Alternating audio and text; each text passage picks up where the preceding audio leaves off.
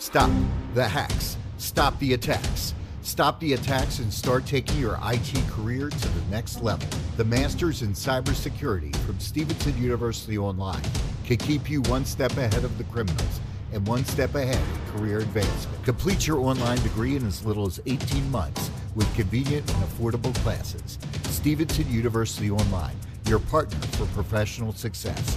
Visit stevenson.edu slash cyberwar. Salve, salve família, bem-vindos a mais um Flow Podcast, que não é uma entrevista, é uma conversa. Eu sou o Igor, bonezão do Mengão Multistyle, e do meu lado, Monarcão. Presente. Hoje vamos trocar ideia com Elcinho Coronado. Assim que eu gosto. Intimidade. Estamos, Já estamos íntimos. É por causa desse topete aí, me deixa à vontade. Exatamente. Te deixa com cara de garotão, tá eu, ligado? eu tô tentando, né, cara? Eu tô tentando. Sabe aquele cara que vai ter 60 anos? Olha esse tiozão aí querendo parecer mais novo. Tô tentando. Pois é, Tá mas conseguindo, já, já tá bem melhor é. do que eu, né? Tua aparência é de mais jovem que eu e eu sou mais novo que tu, pô. Um pouquinho, um pouquinho. com quantos anos você tá aí? Tem 35. 35, tô com 38. É, não é muita Eu tô enganando bem, né? Tá, passa batidaça lá. Dá pra pegar uma novinha de 20, E- 20. se você não se você não consegue manter, você não, aí você chega uma idade que você já não pega mais. Entendi, entendi. Não é só a aparência, né? Bom, antes da gente começar esse papo aqui, vamos falar um pouco dos patrocinadores. Começando pelo Rap, que é um aplicativo de você pedir basicamente qualquer coisa. Todo mundo conhece o rap. Ninguém perguntou nada pro Monark. É, O que acontece? Se você não tem uma conta no Rap, se você nunca usou o Rap na sua vida, essa é a sua chance de usar e ainda se dar bem. Baixa ele aí e usa o cupom RAP no Flow em alguma compra de no mínimo 10 reais, que você vai ganhar 30 reais de crédito no Razer Gold, que é um. É como se fosse uma loja para você comprar é, coisa pro Free Fire, coisa da Steam, coisa do CS, coisa do LoL, várias paradas lá. Então você basicamente vai ganhar 30 conto e o frete grátis só por usar o cupom RAP no Flow, beleza? É, então baixa aí se você ainda não usou RAP, essa é a tua chance de se dar bem. Vai, já que o Monark quer falar, deixa ele falar do outro patrocinador. Bom, a gente é patrocinado pela Twitch, a gente tá ao vivo agora na Twitch, sempre que a gente tá ao vivo de verdade é na Twitch. Você pode mandar um sub se você quiser participar do nosso chat ou se você quiser ter acesso aos VODs do canal da Twitch para não ter que esperar sair 36 horas depois no YouTube. Então aproveite se você tiver o Prime Video ou o Amazon Prime e você pode conectar com a sua conta da Twitch e dar um sub de graça, sem pagar nada. Ou você paga, são 20 reais e você vai poder conversar com nós, né? Ainda paga aquele, aquele Mac pra nós. Você pode mandar também 300 bits para mandar uma pergunta. As cinco primeiras perguntas custam 300 bits, as próximas cinco custam 600 bits e as últimas cinco são 1.200 bits. A gente tem um limite de 15 perguntas por programa, mas você pode burlar esse limite mandando 5.000 bits ou você pode fazer uma propaganda também com 5.000 bits. Fala burlar de novo. Burlar. Fala burlar, Elcio. Burla.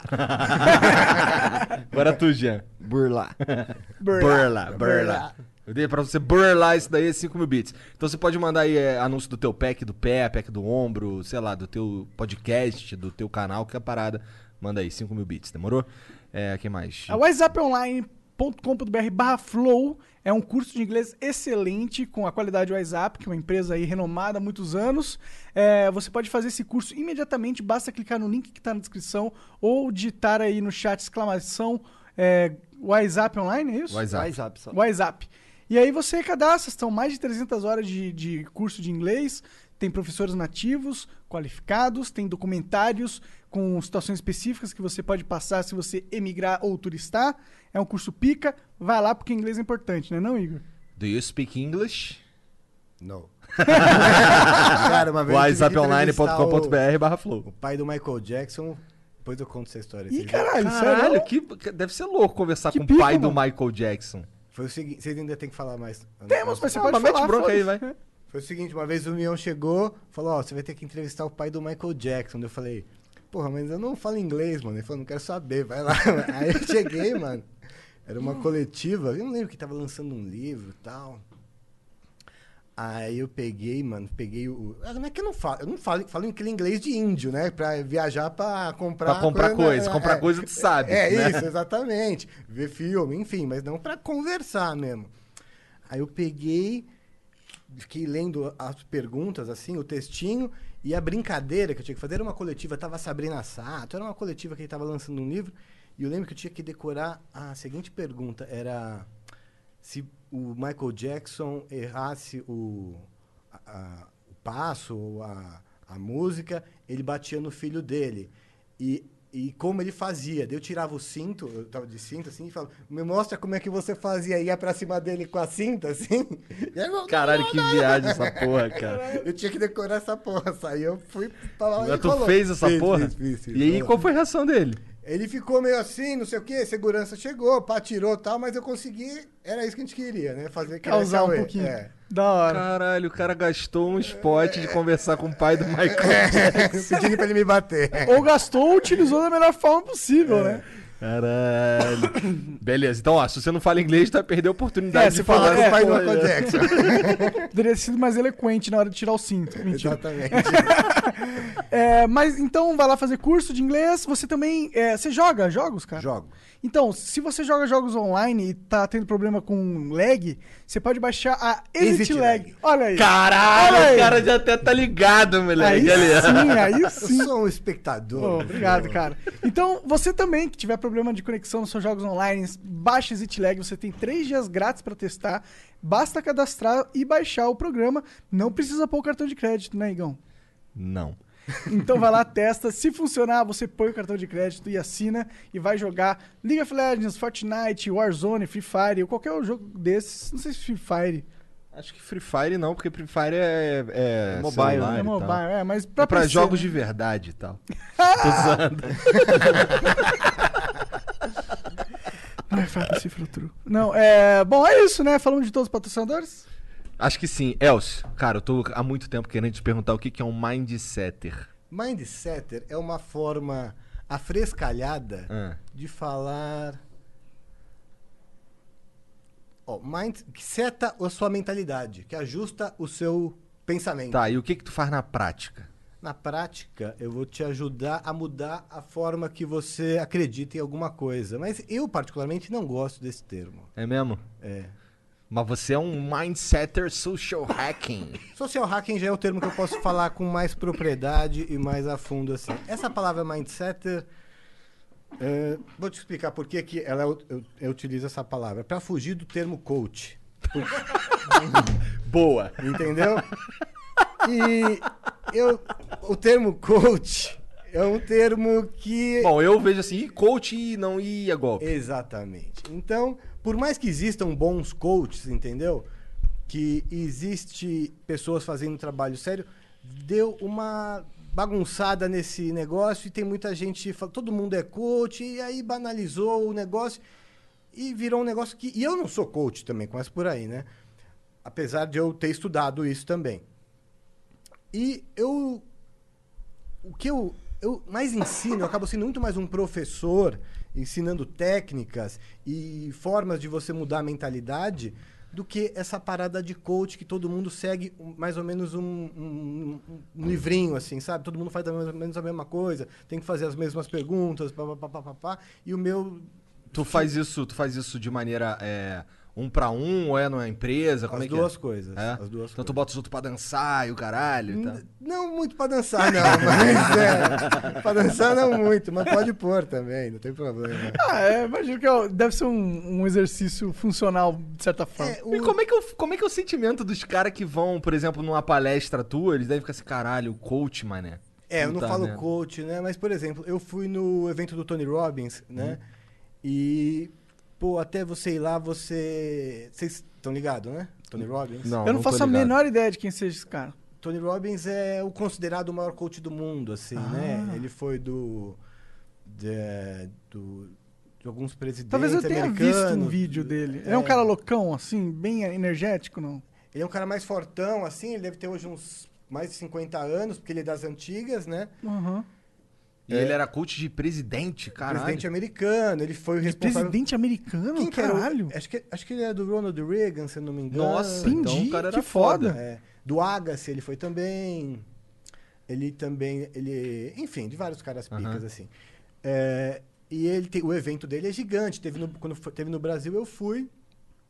E eu já estudava várias coisas é, relacionadas a isso, coach, hipnose, o cacete. E eu falei, pô, eu quero. O cara, do cara da PNL, né? Da Programação Neurolinguística. E o cara realmente ele é muito foda, né? Ele é, ele é fora da curva mesmo. O que, que é programação neurolinguística? É... O, o. Como é que ele vai falar? Yuji, não. O menino, o japonesinho Ah, do o BBB. Pyong Lee? É, o Pyong Lee falou muito sobre a PNL lá no, no Big Brother. Ah, é? Eu não São- vi Big são- Brother. São, são técnicas de. De, de autotreino? É, também. De você vai- entendendo a, a sua mente, com programação Entendi. neurolinguística. É que a PNL e a hipnose, elas meio que se. Se, se você estudar as duas, você começa a já não saber mais o que é PNL e o que é hipnose. A grande verdade é essa. Porque elas são meio que misturadas, entendeu? Então é meio. Eu, chega uma hora que eu já não sei explicar o que é hipnose e o que é PNL.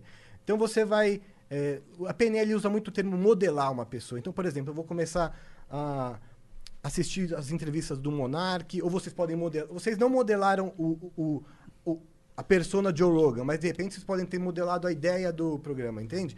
Mas existe a, a modelar, modelar a pessoa. Então, eu vou modelar o Monark, o jeito dele, o timing dele, não sei o quê. Depois, obviamente, você vai pegando sua- o seu estilo. Isso naturalmente a gente faz, né? A gente estava comentando aqui antes de, de começar a gravar é, sobre caras que a gente gosta, né? A gente estava falando do Mion, estava falando que o Mion e o Kazé. Então, antes de eu estudar a fundo isso, eu já in- é, inconscientemente estava modelando um pouco o Kazé, o Mion, na forma de eu apresentar e tal. Isso tem a ver com PNL, né? Você vai modelando aquelas pessoas, por exemplo, para dar o seu melhor. E aí você pode pegar é, alguns modelos para aplicar na sua vida. Por que esses caras são bem sucedidos? Porra, por causa disso, disso, disso. O que Entendi. esses caras têm em comum? Entendeu? Pô, esses caras fazem isso, isso, isso, isso.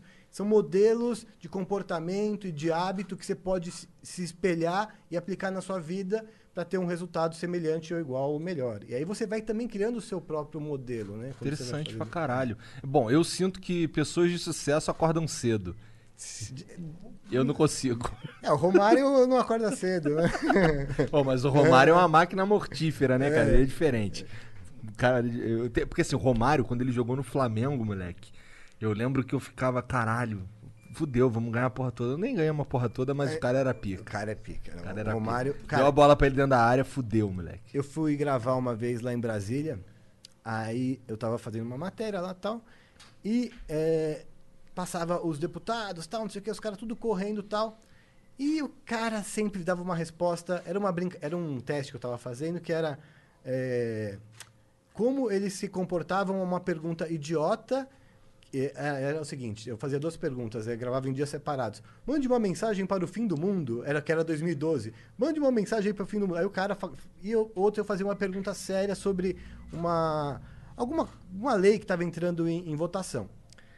E aí, todo mundo dava aquele sambari, né? Se o cara não sabia a resposta, não, eu acho que não sei o quê, não sei o quê, e o cara não falava nada com nada, aí só para dar a resposta.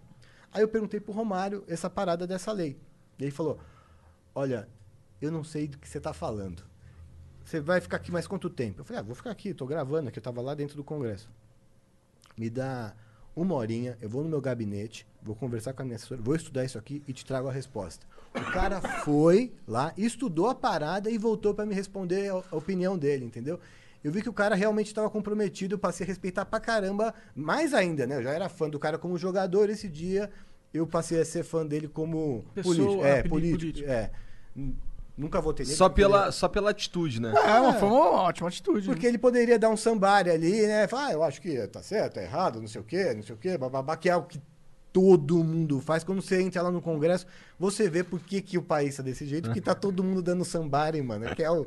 Vai lá, é tipo. Eu, eu acho que o Monark não sabe o que que é um somebody love. Eu acho que ele não sabe. Ah, não, eu consigo entender. A ideia da parada. É, sambari é da, É, eu da, sei, da Miguel, é, né? o molejão ali. Isso, né? exato. Assim. Cara, tu tá evocando a escolinha do professor É, Raimundo aqui pra um jovem, Mas eu cara. acho que eu já ouvi isso. Eu ouvi isso com o professor Raimundo, porra. eu sou jovem, mas eles passam merda até hoje, eu acho. Passa, pior que passa, tá viva, né? É, então. Interessante essa porra aí. E, e- e os outros caras, o que, que eles respondiam quando tu fazia uma pergunta idiota? Ah, todos participavam. Teve um que eu fiz, mano. Ah. Essa é do caralho, tem que achar na internet. Tem um que fala assim: coloca Star Wars, Elcio Brasília. Eu fingia, eu fingia que era um outro cara que eu falava assim, eu sou de um repórter de um programa gamer e a gente tá comemorando o aniversário do Star Wars. E aí eu pedia pros caras lutar a espadinha comigo, botava a máscara do Darth Vader, os, os políticos lutando comigo de espada. Tá de saca. Porque os caras, a, a pauta nesse dia era, os caras fazem, era véspera de eleição, fazem tudo pra aparecer. Eu falava que era, tava na Record, né? Eu falava, é um programa novo gamer da Record, mas eu penteava o meu cabelo meio de ladinho aqui, assim, botava, falava um outro nome, assim, o programa estava há pouco tempo no ar, eu não era uma figura carimbada ainda lá. Os caras participavam, então assim, a- a- os caras participam de qualquer coisa, né? Não sei como que é hoje. Eu acho que hoje o, o, tá mudando um pouco. As últimas eleições tiveram um fenômeno um pouco diferente, mas naquela época o falar o- aquela cartilha que eles estavam acostumados e participar de tudo, abraçar e beijar criança, então todo mundo fazia o que a gente pedia. Hoje eu não sei como é que É mole isso. entrar lá pra fazer essas babaquices aí? É, é mole, mole, mole. É, aquela lá, em teoria, é a casa do povo, né? É mole coisa assim, é muito se você, você- qualquer veículo de imprensa tem Ah, pode entendi. entrar. Não é tão mole, então. Não, eu acho que se você qualquer, sei lá, se você é de uma faculdade, você tem que mandar uma Uma cartinha, um e-mail. É, alguma coisa assim, mas não é uma coisa assim, ó, preci- não é, é fácil entrar lá. Entendi. Tem que estar de gravata, a única coisa. Mas me conta um pouco que eu tô curioso. Como que você entrou nesse mundo da, da TV? Você traba- chegou a trabalhar na, na rádio também? Trabalhei na Jovem Pan. Cara, aí eu quando eu tinha até uns 16, 17 anos, quando eu tava no colegial assim, eu não, não sabia o que eu queria fazer e não tava preocupado, sabe? Tipo, ma- com a maioria. O que, que vocês fizeram de faculdade? Eu fiz letras. Eu fiz nada. mas, deu- mas deu certo. eu fiz supletivo. mas deu certo. E os meus amigos. É, quem e- dá cu dá sorte. E os meus amigos faziam fazer administração, direito, sei lá, engenharia e tal. E os meus testes vocacionais davam todos exatas, tal, engenharia. E eu não estava preocupado com isso. Isso a gente está falando década de 90.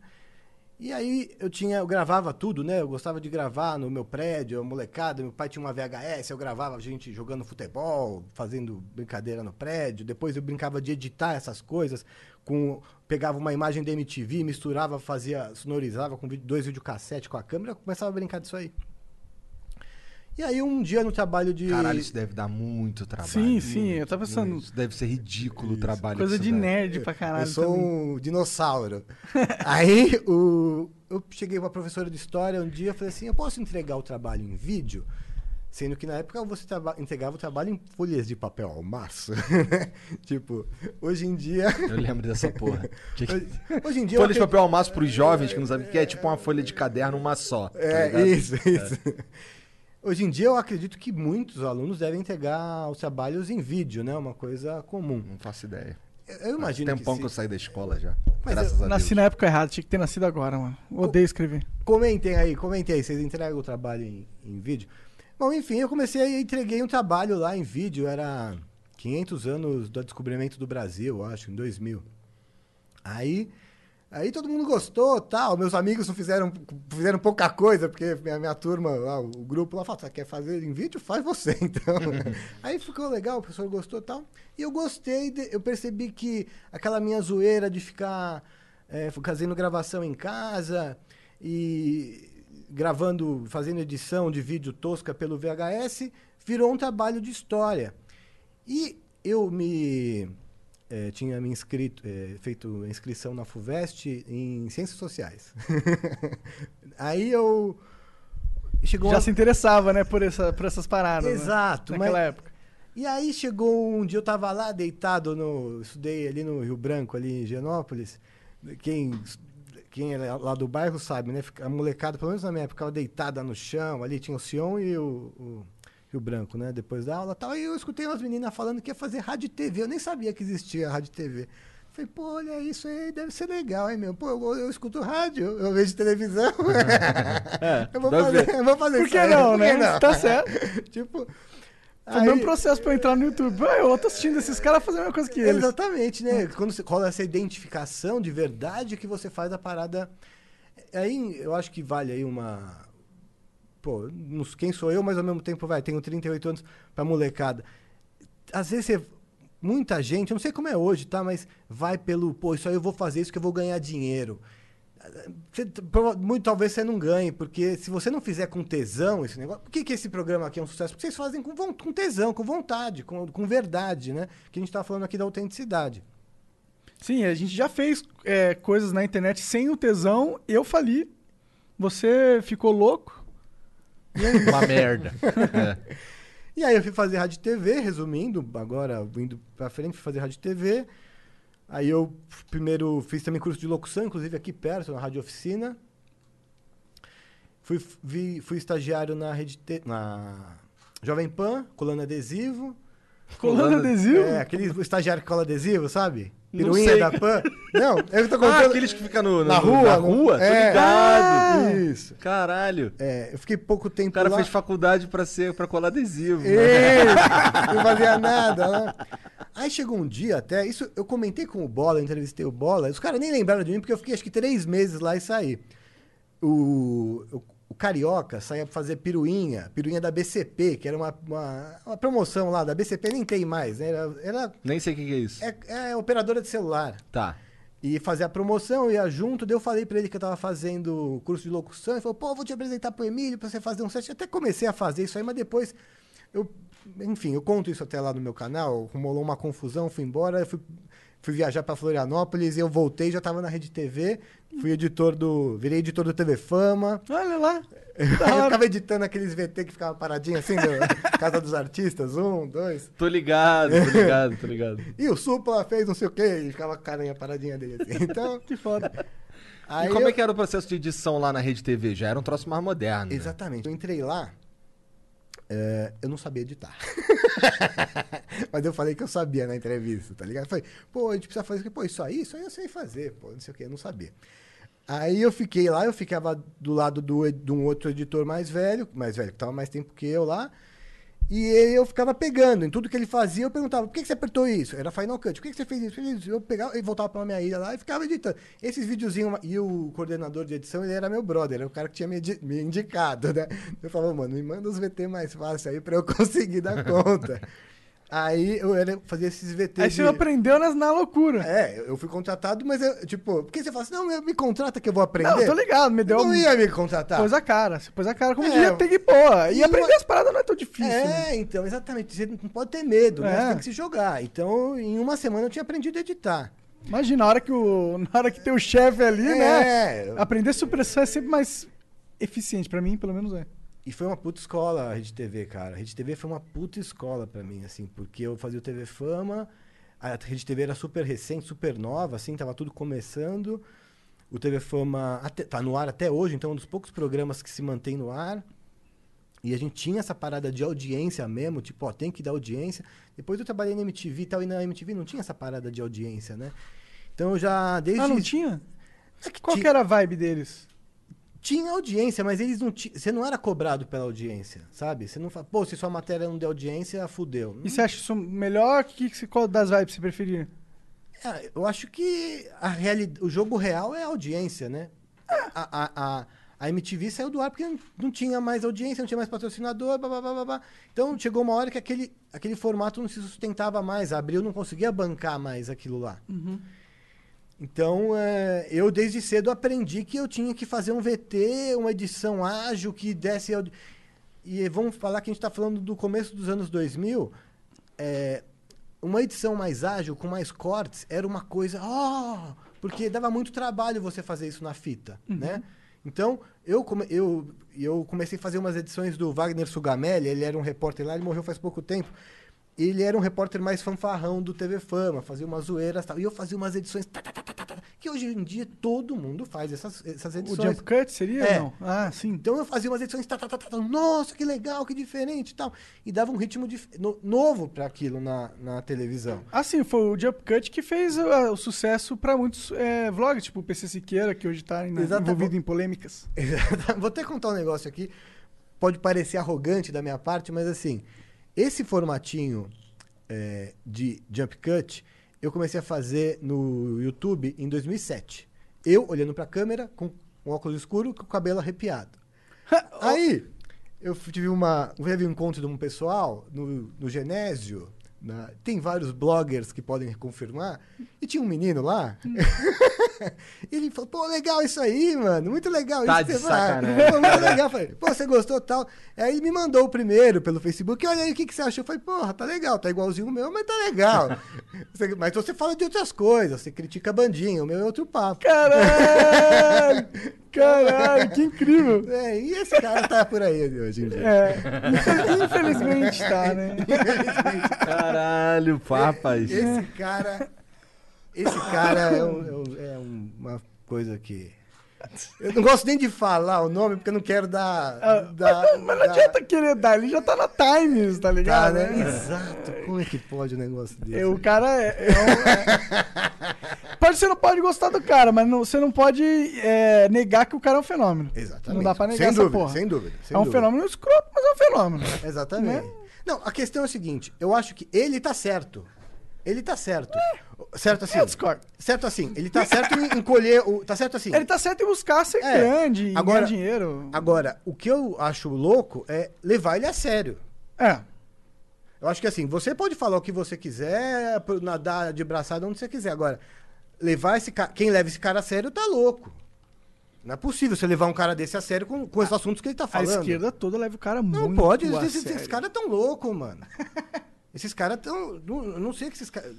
Como você vai levar um cara desse a sério sobre esse tipo de assunto? É porque ele sempre fala tudo que é da cartilha. A cartilha, ele sempre obedece à cartilha. Então eles querem, mas eles não, eles não querem alguém que pensa por si só. Eles querem que alguém que obedeça à cartilha do, do melhor jeito possível. É, é tipo che- pegar um cara qualquer aí, mandar o cara falar um monte de groselha e um monte de gente levar o cara a sério. É isso. Porra, meu. Sei lá, o mundo tá xarope. Groselha, xarope. Somebody love. Se misturar tudo, dá uma bebida boa, pelo menos. Mas aí você estava contando a sua história na, na Pan, que você saiu depois. Saí, fui pra Rede TV. Da Rede aí, TV tava na TV Fama. Aí eu comecei a juntar dinheiro e comprei um iMac G3. Aí sim. Gastou uma grana Era também nessa grana. porra. Gastou um Mas- carro. É, isso.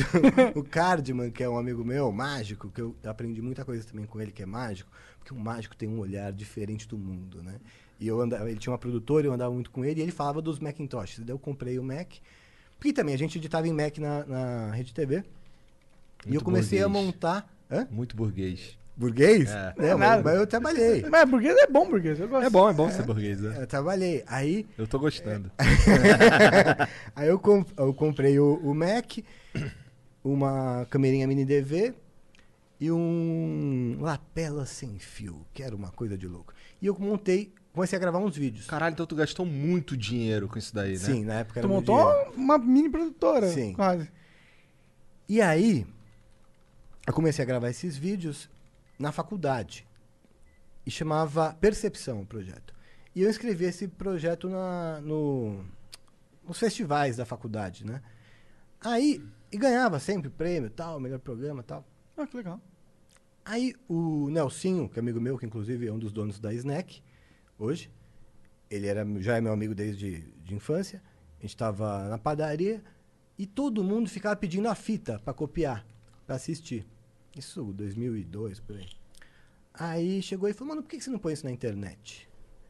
Eu falei, mas como assim, mano? Não tinha YouTube, não, não existia. Falei, dá um jeito aí de pôr na internet, eu te apresento um brother meu lá, ele, é- ele trabalhava em agência, publicidade. Ele pode te ajudar, o cara é programador e tal. Aí montamos, montei, o cara montou, eu achei que Percepção não era um site legal, chamei TV Caos, o nome do site. O nome é melhor mesmo. Aí vi- eu criei um YouTube pra mim, entendeu?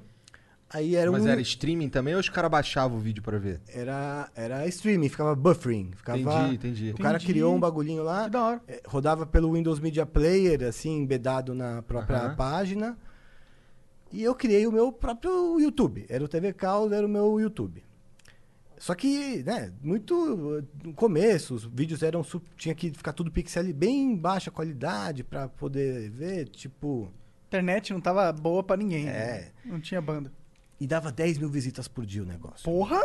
Vendo vídeo. Bastante. Tinha 22 vídeos, foi atualizado dois anos depois, porque esse conceito de atualizar o site era uma coisa. Não, é, não, entendeu? Era, a gente tava começando o negócio. E aí, pra resumir um pouquinho a história, eu fiz esse site, tava dando certo. O Kibe Antônio Tabet assistiu lá, gostou, postou, Aí eu comecei a conversar com ele. Ele falou, pô, quando você vier pra São Paulo, é, vamos conversar tal. Ele veio pra São Paulo, isso passou um tempão, né? E tudo isso eu, eu trabalhei no- na, na produção de televisão, né? Eu trabalhei no SBT, na Rede TV, na própria MTV. Eu bati muito na porta da MTV pra trabalhar lá. Mas era editando, o que, que você fazia? Ne- Nessa, é, eu fazia na frente das câmeras só no meu site. E na televisão eu era produtor. Mais produtor. Produtor. produ- mais editor. Produtor eu fui só uma vez na MTV e eu fui um péssimo produtor. O que, que é um péssimo produtor? Pô, porque, cara, o produtor bom, ele tem que ser calmo e agitado ao mesmo tempo. É, é, acelerado, mas calmo. E na época, eu, eu, eu não conseguia ser calmo na época. Hoje eu acho que eu seria um produtor melhor, mas na época tudo pra mim era, pô, fudeu, não sei o quê, vou ter que fazer isso, fudeu, fudeu. Eu tinha. Eu não, eu não lidava bem com a pressão. O produtor não pode ficar se sen- sentir a pressão. Produtor, meu, tá pegando fogo. Meu, tinha um produtor muito bom na Record, o Joca, mano, tava pegando fogo, ele tava ali, aí, ó, tranquilo. Ele tava, tava tranquilo comigo. Ele nem me contava que tava pegando fogo. Tava. Já, de- já chegou de vez de ter um cara armado na, na- no ambiente querendo me pegar e ele me avisar pra eu não, não me preocupar. Caralho. É, em gravação, assim. Oi, Por que, que o cara queria te pegar, cara? O que, que tu arrumou? Tu é a mulher dele? mesmo. Não, a gente tava gravando uma vez, essa matéria nem foi pro ar.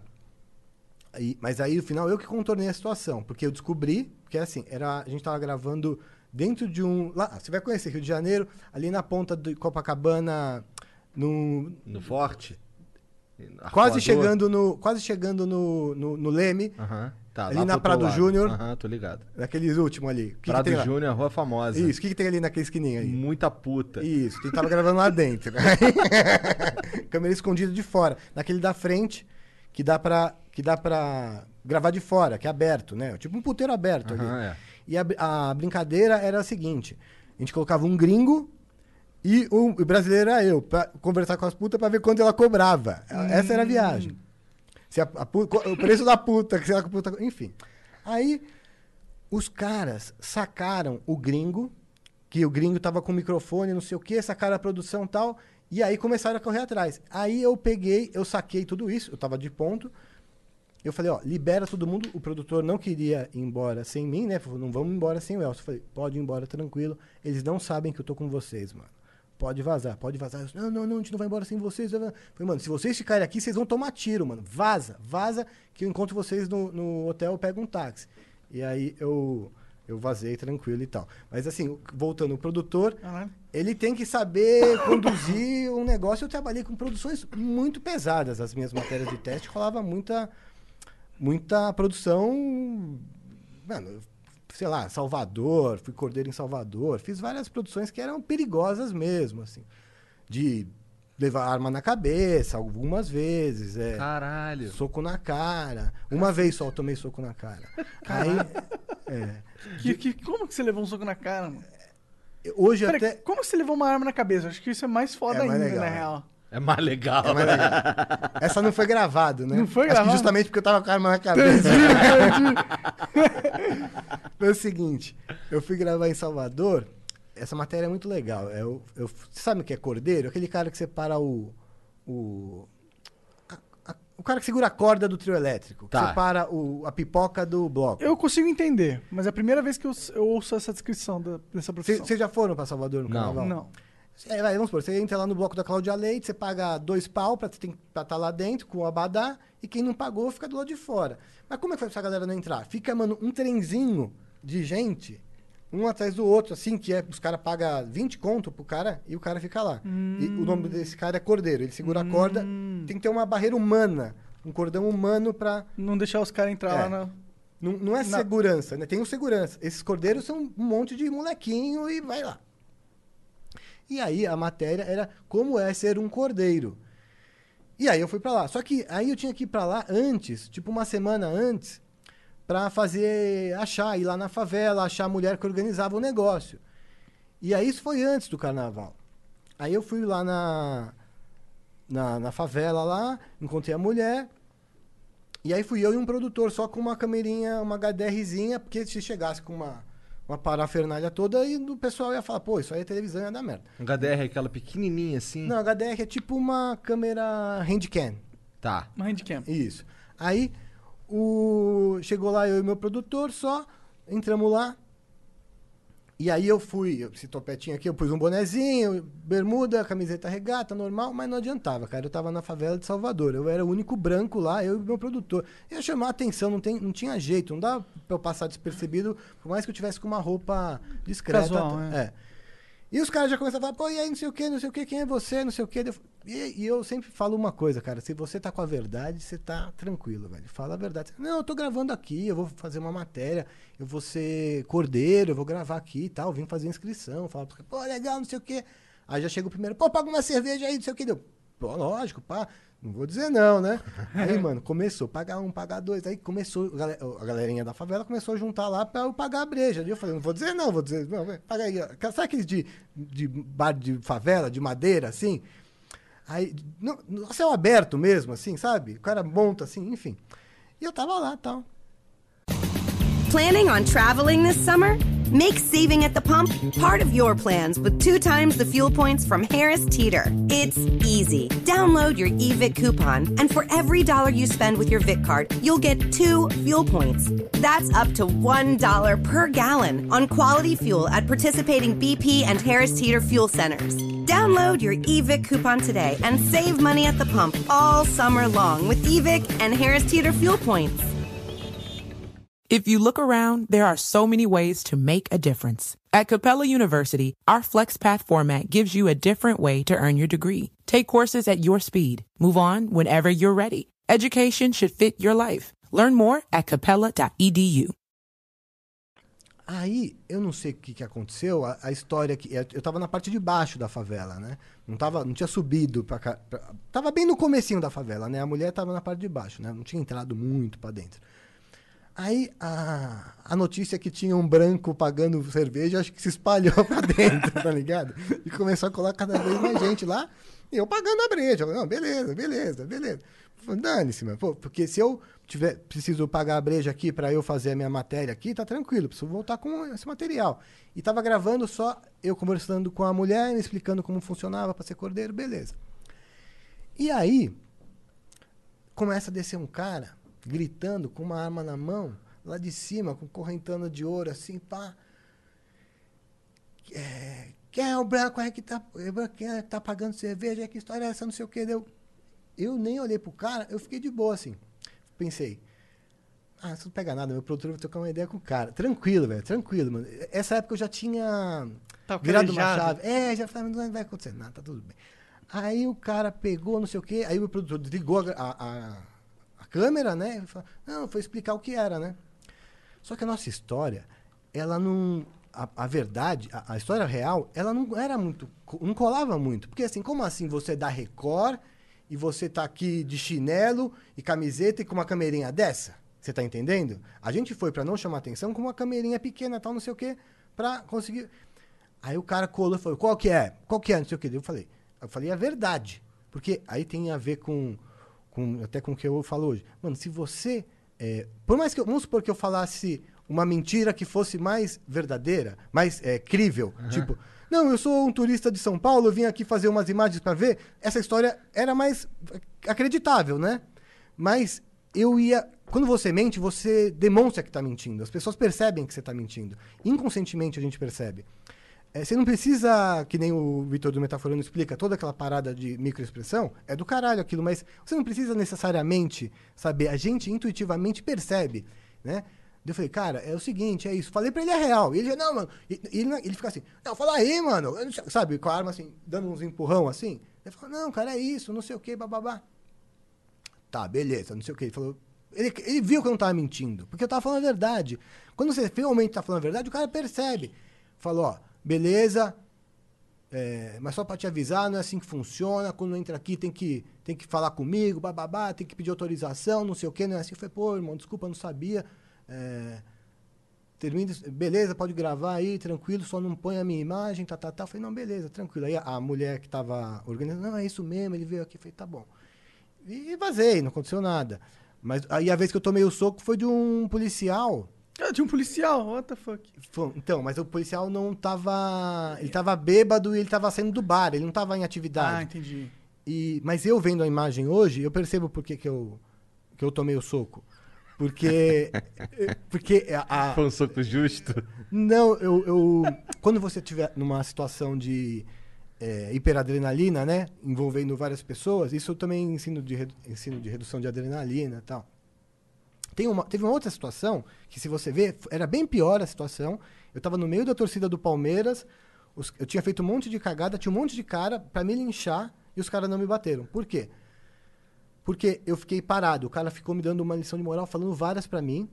E eu não ameacei ele, né? Fiz nenhum movimento brusco pra ameaçar e nem nenhum passo pra trás. Assim, nem fiz um de medo. Não demonstrei medo nem ameaça. Se você mostra ameaça, o cara vai reagir e vai te bater. Se você demonstra medo, ele sente segurança em te bater. Nesse que eu tomei o soco, eu dou uma- um passinho pra trás. Inconscientemente, o cara lê, ele lê que ele tá como dominante na situação que ele pode te agredir. Então, ele começou a vir pra cima, eu dei um. Eu recuei. Quando eu recuo, pum, o cara me dá um soco na cara. Entendi. Ele percebe, a gente percebe isso. Quando você. Em toda relação existe uma dominância e uma submissão. Ele percebeu que ele estava dominando aquela situação e pau, me deu um soco na cara. Foi a única vez que, que eu, que eu apanhei todas essas gravações loucas aí. Mas por que, que esse, do, esse daí do, do Cordeiro, no fim das contas, não foi pro ar? Não, foi pro ar a matéria. Essa parte. Essa parte Ah, que não. é, tá, é, entendi. Não queria entendi, entendi. revelar a cara do cara. É, é. Não, e nem tava gravando Nem essa ele hora. te- é, essa hora ele já tava no. Eu tava Na na mão. É, muita É. coisa que acontece e não grava, cara, porque os, os bastidores das minhas matérias eram muito loucos, cara. Na Argentina, que a gente fez na Argentina, assisti a bandeira do Brasil em frente ao obelisco, mano. Aí a bateria acabou quando a gente fugiu. Mas, a- mas tem eu assistindo a bandeira, isso aí foi foda. A polícia veio atrás, isso, mas a bateria acabou da câmera quando a gente fugiu. A polícia, 15 se- Juro, a bandeira do Brasil ficou uns 20 segundos hasteada lá. No, no- onde fica a bandeira argentina. Caralho, que loucura. maluco. Essa matéria é foda. Então, se eu fosse e preso. fugir da polícia? Fugimos. Isso, isso tu tava no programa do Mion? É, no Legendários. Caralho. Eu lembro que quando eu, eu liguei lá pro Mion, porque eu fui lá pra fazer outra coisa. Foi o seguinte, eu não fui lá pra Argentina fazer isso. Eu fui lá pra, pra entrevistar o Mário Pergolini, que é o criador do CQC. É. Porque tava uma, uma bagunça entre CQC e Legendários. Aí eu falei pro Mion, falei, porra, o que, que você acha da gente pegar, e em vez de ficar essa, essa picuinha aqui com, no Brasil, a gente é, entrevistar o, o criador do CQC na Argentina e pedir pra ele vestir a camisa, a camiseta do Legendários. Esse é muito mais legal e tal, e de boa tal. Falou, boa, vai lá. E o cara é muito macaco. O Pergolini é tipo um, seria o Emílio Surita argentino. O cara é bom Entendi, pra entendi. cacete, ligeiro pra caramba. Sabe, o cara percebeu que tinha alguma coisa por trás ali, ou talvez até já soubesse, né? Que, que, que era o Legendários e tal. E ele conversou comigo, ah, não sei o que, não sei o que. Eu fui na rádio, ele fazia um programa de manhã e tal. Mas, porra, a gente tava na Argentina, eu não ia voltar sem matéria, porque ele não conseguia fazer ele pôr a camisa. Então a gente gravou um monte de coisa lá. E um Por que dia, a ele gente- não quis pôr a camisa? eu acho que ele devia saber. Por isso, entendi. Ele devia saber que tava rolando. Pô, ah, o ué, eu achei que CQC ele ia legendário. pôr só de, só de sacanagem também. É, poderia pôr, mas acho que ele percebeu que tinha alguma coisa aí. Pô, o cara é o criador do CQC, o cara não é tonto, É, né, claro. mano? aí, o cara. Eu falei, mano, precisa voltar com uma matéria. Aí um dia a gente tava voltando pro hotel depois do jantar e eu fui ver a bandeira. Vocês já foram lá pra Buenos Aires? Não. Não. Aí é uma praça lá, meu. É a maior avenida do mundo, né? Do- a maior avenida Caralho, do mundo é a Avenida 9 de. Julho. É. Em termos de largura? De largura, é. Aí eu fui lá, cheguei perto do mastro e tal. E aí eu fiz o seguinte, mano. Sabe, vocês já foram num mastro de bandeira? Já. Eu peguei e comecei a fazer assim e tava descendo, tá ligado? No- tem- tinha um cadeado que tava. é, tem um cadeado que prende pra bandeira não fazer. Tava solto. Aí eu voltei e falei, galera, tá solto aquela porra. Vamos pôr a bandeira do Brasil lá, vamos voltar pro hotel e armar essa porra. A gente foi pro hotel, armou um negócio e.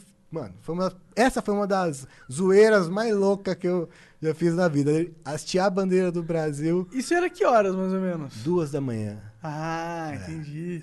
Aí tava, tava vazio, então. Ou Tava- tinha muita gente? uma galerinha. Na, na matéria dá pra ver direitinho, assim. E tem um, um- tipo uns, aqueles carrinhos tipo Smart, assim, da polícia. Não é um Smart, é um carro pequenininho da polícia que fica rodando o tempo Tipo inteiro. aqueles carrinhos de golfe. Não, é tipo um Smart mesmo, menorzinho. Tipo esses que tem... Eu não sei se é elétrico, mas é um carrinho Tô ligado, tô ligado é Smart. Da polícia, assim. Fica lá rodando. A gente tinha que esperar a- esse carrinho passar. Assim, bom, agora vamos. Porque ele vai voltar em, sei lá, quatro minutos. Ele vai passar de novo aqui. Daí a gente fez o bagulho. E a gente colocou a, a bandeira. Eu te juro que foi 20 segundos. Um cara, o cara, alguém deve ter visto no. Meu, ali deve ter câmera de segurança, né? Chegou um cara. Em 20 segundos, porque eu- tinha um câmera nosso Aham. que ele ficou gravando. A bandeira do Brasil ficou 20 segundos lá. Chegou a polícia em 20 segundos. Caralho, é eficiente até, né? É, É, porque, porra, é tipo. é, é- Esse lugar é tipo o Cristo Redentor Bra- junto com Brasília, no Rio de Janeiro. É o lugar, principal lugar de lá, entendeu? Os caras botam a bandeira do Brasil. Imagina tu bota uma foto do Pelé ainda por cima. Caralho, tu é maluco, cara. Então teve muita coisa e aí os- tipo. a polícia saiu correndo atrás de tu? Qual foi? Então, a gente fe- foi tudo planejadinho. A gente pegou, colocou, a gente já sai do negócio sem correr. A gente ace- aceia a bandeira sem correr, já chama o táxi, eu entro no táxi e bum, e vai embora. Aí eu não chamei pro hotel. Porque eu falei, mano, se eu for pro hotel, depois os caras vão perguntar pro taxista. Olha a minha noia. Isso, isso a parte não tá gravado. A gente foi pra Casa Rosada. Falou, vai pra Casa Rosada. Tipo, duas da manhã, que dois. ca- Enfim. Casa Rosada, dois que era eu e o Salinas, que era o, que era o meu diretor. Fomos lá. é, aí da Casa Rosada a gente foi a pé até o. Foi a pé pro hotel. Entendi. Caralho. Pra não, pra não Então deixar. não é, mas acho que é uma boa ideia, né, cara? Vocês acabaram... onde que é tá crime caras? isso que vocês fizeram? Eu acho que é. Caralho, que loucura, que da Porque eu lembro que deu mó auê dentro da Record que. é, a É, Record. como que foi o, o- a reação da, de todo mundo? A- a- essa matéria, quando saiu, rolou uma polêmica entre Argentina e Brasil, algo assim? Rolou um, um- rolou um auezinho lá, e umas paradas internas aí que eu nem sei direito. Sério, que a, caralho. que a, uma, a Record meio que tava meio assim de pôr ou não pôr. O Mion que bancou, o Mion bancava muito as minhas loucuras, assim. Ele, ele, ele- e ele me ajudava muito na criação também. Eu levava uma ideia e ele trazia muito, assim, né? Porque o Mion era uma referência pra mim, né? A gente tava falando disso desde cedo, né? Então, ele falava, não, vamos pôr, vamos pôr, vamos pôr, vamos pôr. E, e, pô, e essas coisas iam no ar. Porque antes do Legendários não tinha nada disso na Record. E o Mion, ele falava, não, vamos pôr, vamos pôr, entendeu? Não tinha nada disso na TV, de uma forma geral, né? Sim, sim. Porque o que o, o Legendários, né, teve todas as comparações com o CQC e com o Pânico, mas era uma outra pegada, era uma outra levada, né? Porque o, o Pânico ele era um programa de humor e o CQC era um, era um jornalístico com humor. E a gente era uma variedade, era, um- eu falava, eu gostava de falar internamente que era um fantástico jovem, que tinha uma, uma variedade de, de quadros e Fantástico jovem. Doideiras, é, loucuras. É, porque você tinha um quadro de humor do Hermes, aí você tinha o João Gordo, aí você tinha o Solari falando de. Cada um fazia uma parada diferente, não era uma linha só. Depois, quando eu saí, ele virou um programa de. Que aí, eu falei, quando eu percebi que o programa começou a virar um programa mega de auditório, assim. Aí eu, eu saí que eu fui pro. Aí o Kibe me chamou pro Desimpedidos, aí eu fui desenvolver o, o Desimpedidos com o Kibe. Por que que tu não curtiu né, a vibe de auditório, assim? Não, não é que eu não curtia, é que o programa é, começou a virar. No começo ele era um programa mais de VT, né? De matéria. Então, e aí começou a virar um programa mais de atração musical. Sacou? De, de cantor, de coisa. E aí eh, não fazia muito sentido o. o Pro teu estilo. É. Apesar que eu fazia o programa online, né? Que tinha um programa paralelo que era o Legendários na Web, que eu apresentava, que era muito legal. Mas é, não- o, a- o- o meu forte eram os quadros, tá ligado? E aí o. Será que tá vazando Sei lá. O tiro? Tá? Só um pouquinho, só um pouquinho. Ah, relaxa. Bom, não, só perguntei. Mas É que essa câmera aí é realmente um tiro, né? O tamanho é um canhão, essa muito- porra. Não, mas tá tranquilo. Não, mas tá Segue tranquilo. aí, aí. aí, é, aí eu saí, né? Mas saí numa boa, pô, saí numa. é, tipo, grato. Sou, vo- voltei depois pra Record, de- depois pra hoje em dia tal. Me dou super bem com todo mundo. É, e fui. Quando eu saí, o Kibe já me chamou pra ir pro Desimpedidos montar o canal. Aí Quem fui- teve a ideia do Desimpedidos, então, foi, foi o Kibe, é isso? Cara, essa é uma boa pergunta, cara. Eu acho que quem. Eu não sei se foi o André Barros, se foi o Rafael Groenstein, que é o. Que é o irmão do Fernando Groenstein. Era feito dentro da produtora do Fernando Groenstein, que é a Spray Filmes. Que era. Que é o, o Fernando Groenstein, é irmão do Luciano Huck, né? Era feito lá dentro. E. Agora, quando eu, eu cheguei, eu acho que o. Eu cheguei, já tava todo mundo lá, eu fui o último a chegar do começo. E aí a gente desenvolveu, tanto que se você ver os primeiros vídeos, sou eu e o Kibe, né? Os primeiros apresentadores do canal sou eu e o Kibe, eu e o Antônio Tabet. Aí entrou o Mil Grau depois, que ele veio aqui já também, né? Aí o Mil Grau, eu falo que ele é um grande responsável ali pelo sucesso do canal, assim, por dar cara. É, o caminho que eu e o Kibe tava dando, a gente tava dando um- uma cara pro canal, o Mil Grau deu uma pegada mais zoeira, essa zoeira sem limites dele. E que foi quando o canal começou a dar uma deslanchada, depois fui pro SBT, aí eu saí e fui pro SBT. Os caras falam que eu saí porque o Andreoli chegou. Mentira. Porque eu, eu- foi bem na mesma época. Eu fui porque o SBT me chamou. Aí fiquei falando no SBT um tempo, voltei pra Record, depois eu fui pra Playboy. Cara, é, eu fiquei sabendo que tu trabalhou na Playboy e tal. Tu era o embaixador da Playboy, né? O único da história do Brasil. Uau! Caralho, mas tu comeu muita gente porque tu era embaixador da Playboy?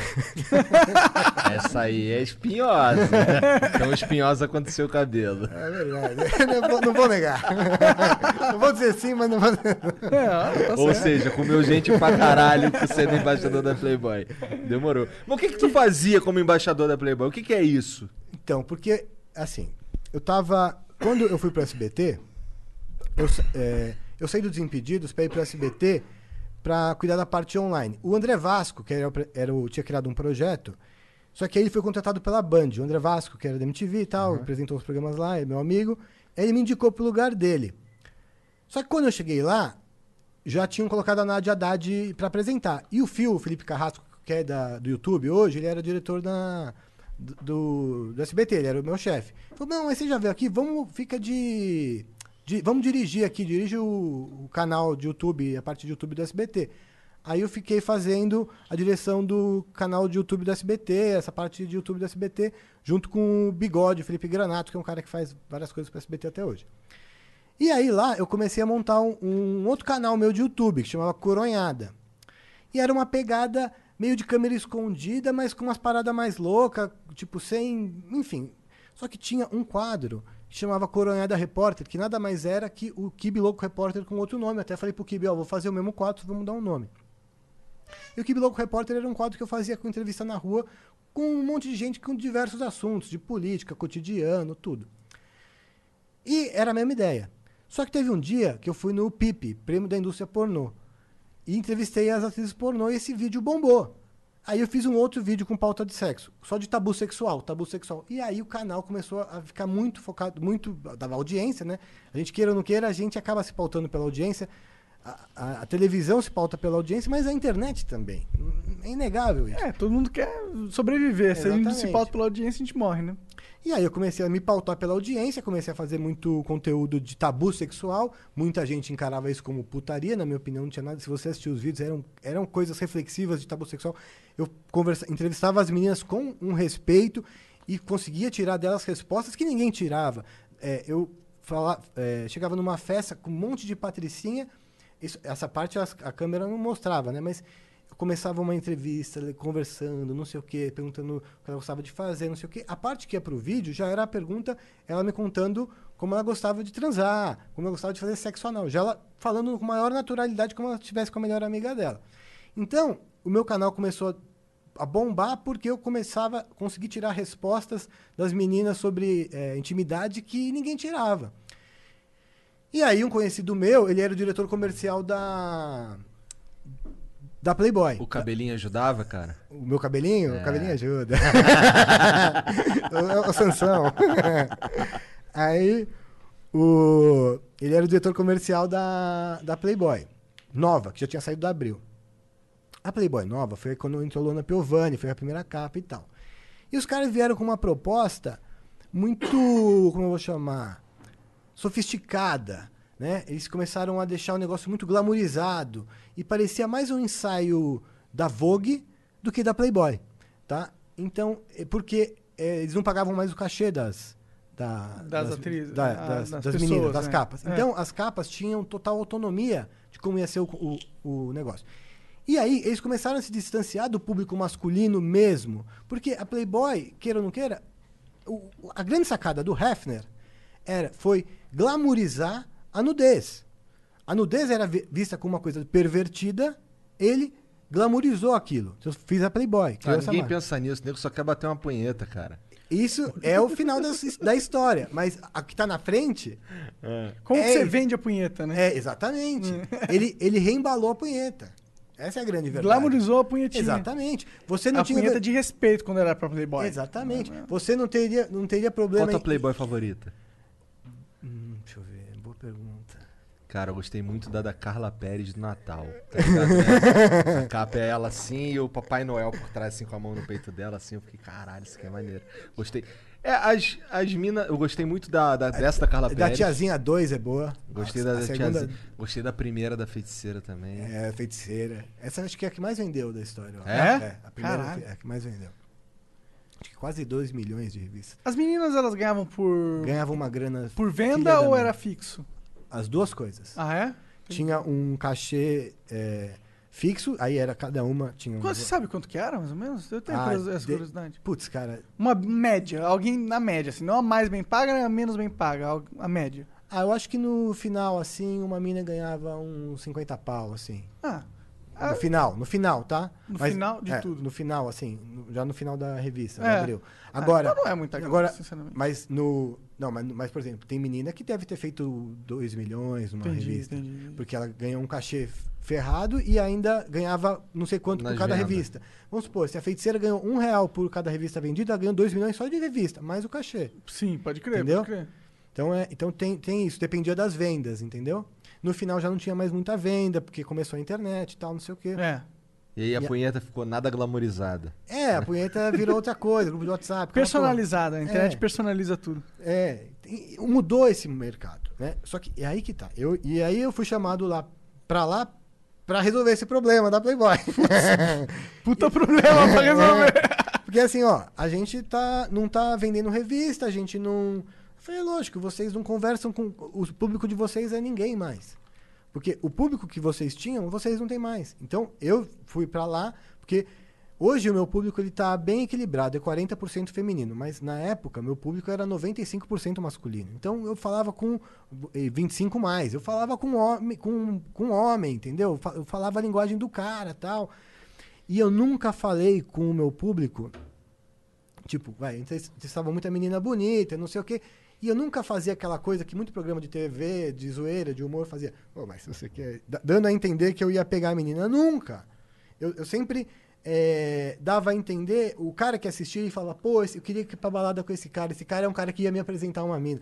Eu nunca eh, eu não gerava uma eu sou melhor que você no vídeo, sabe? Porque tem muito cara que tá nessa posição de repórter e ele quer mostrar que ele é o bacana. Pegador. É, e eu não, não fazia isso. Eu falava, é mesmo, pô, mano, não acredito. Eu, eu ficava surpreso, eu reagia como o cara em casa tava reagindo assistindo o vídeo.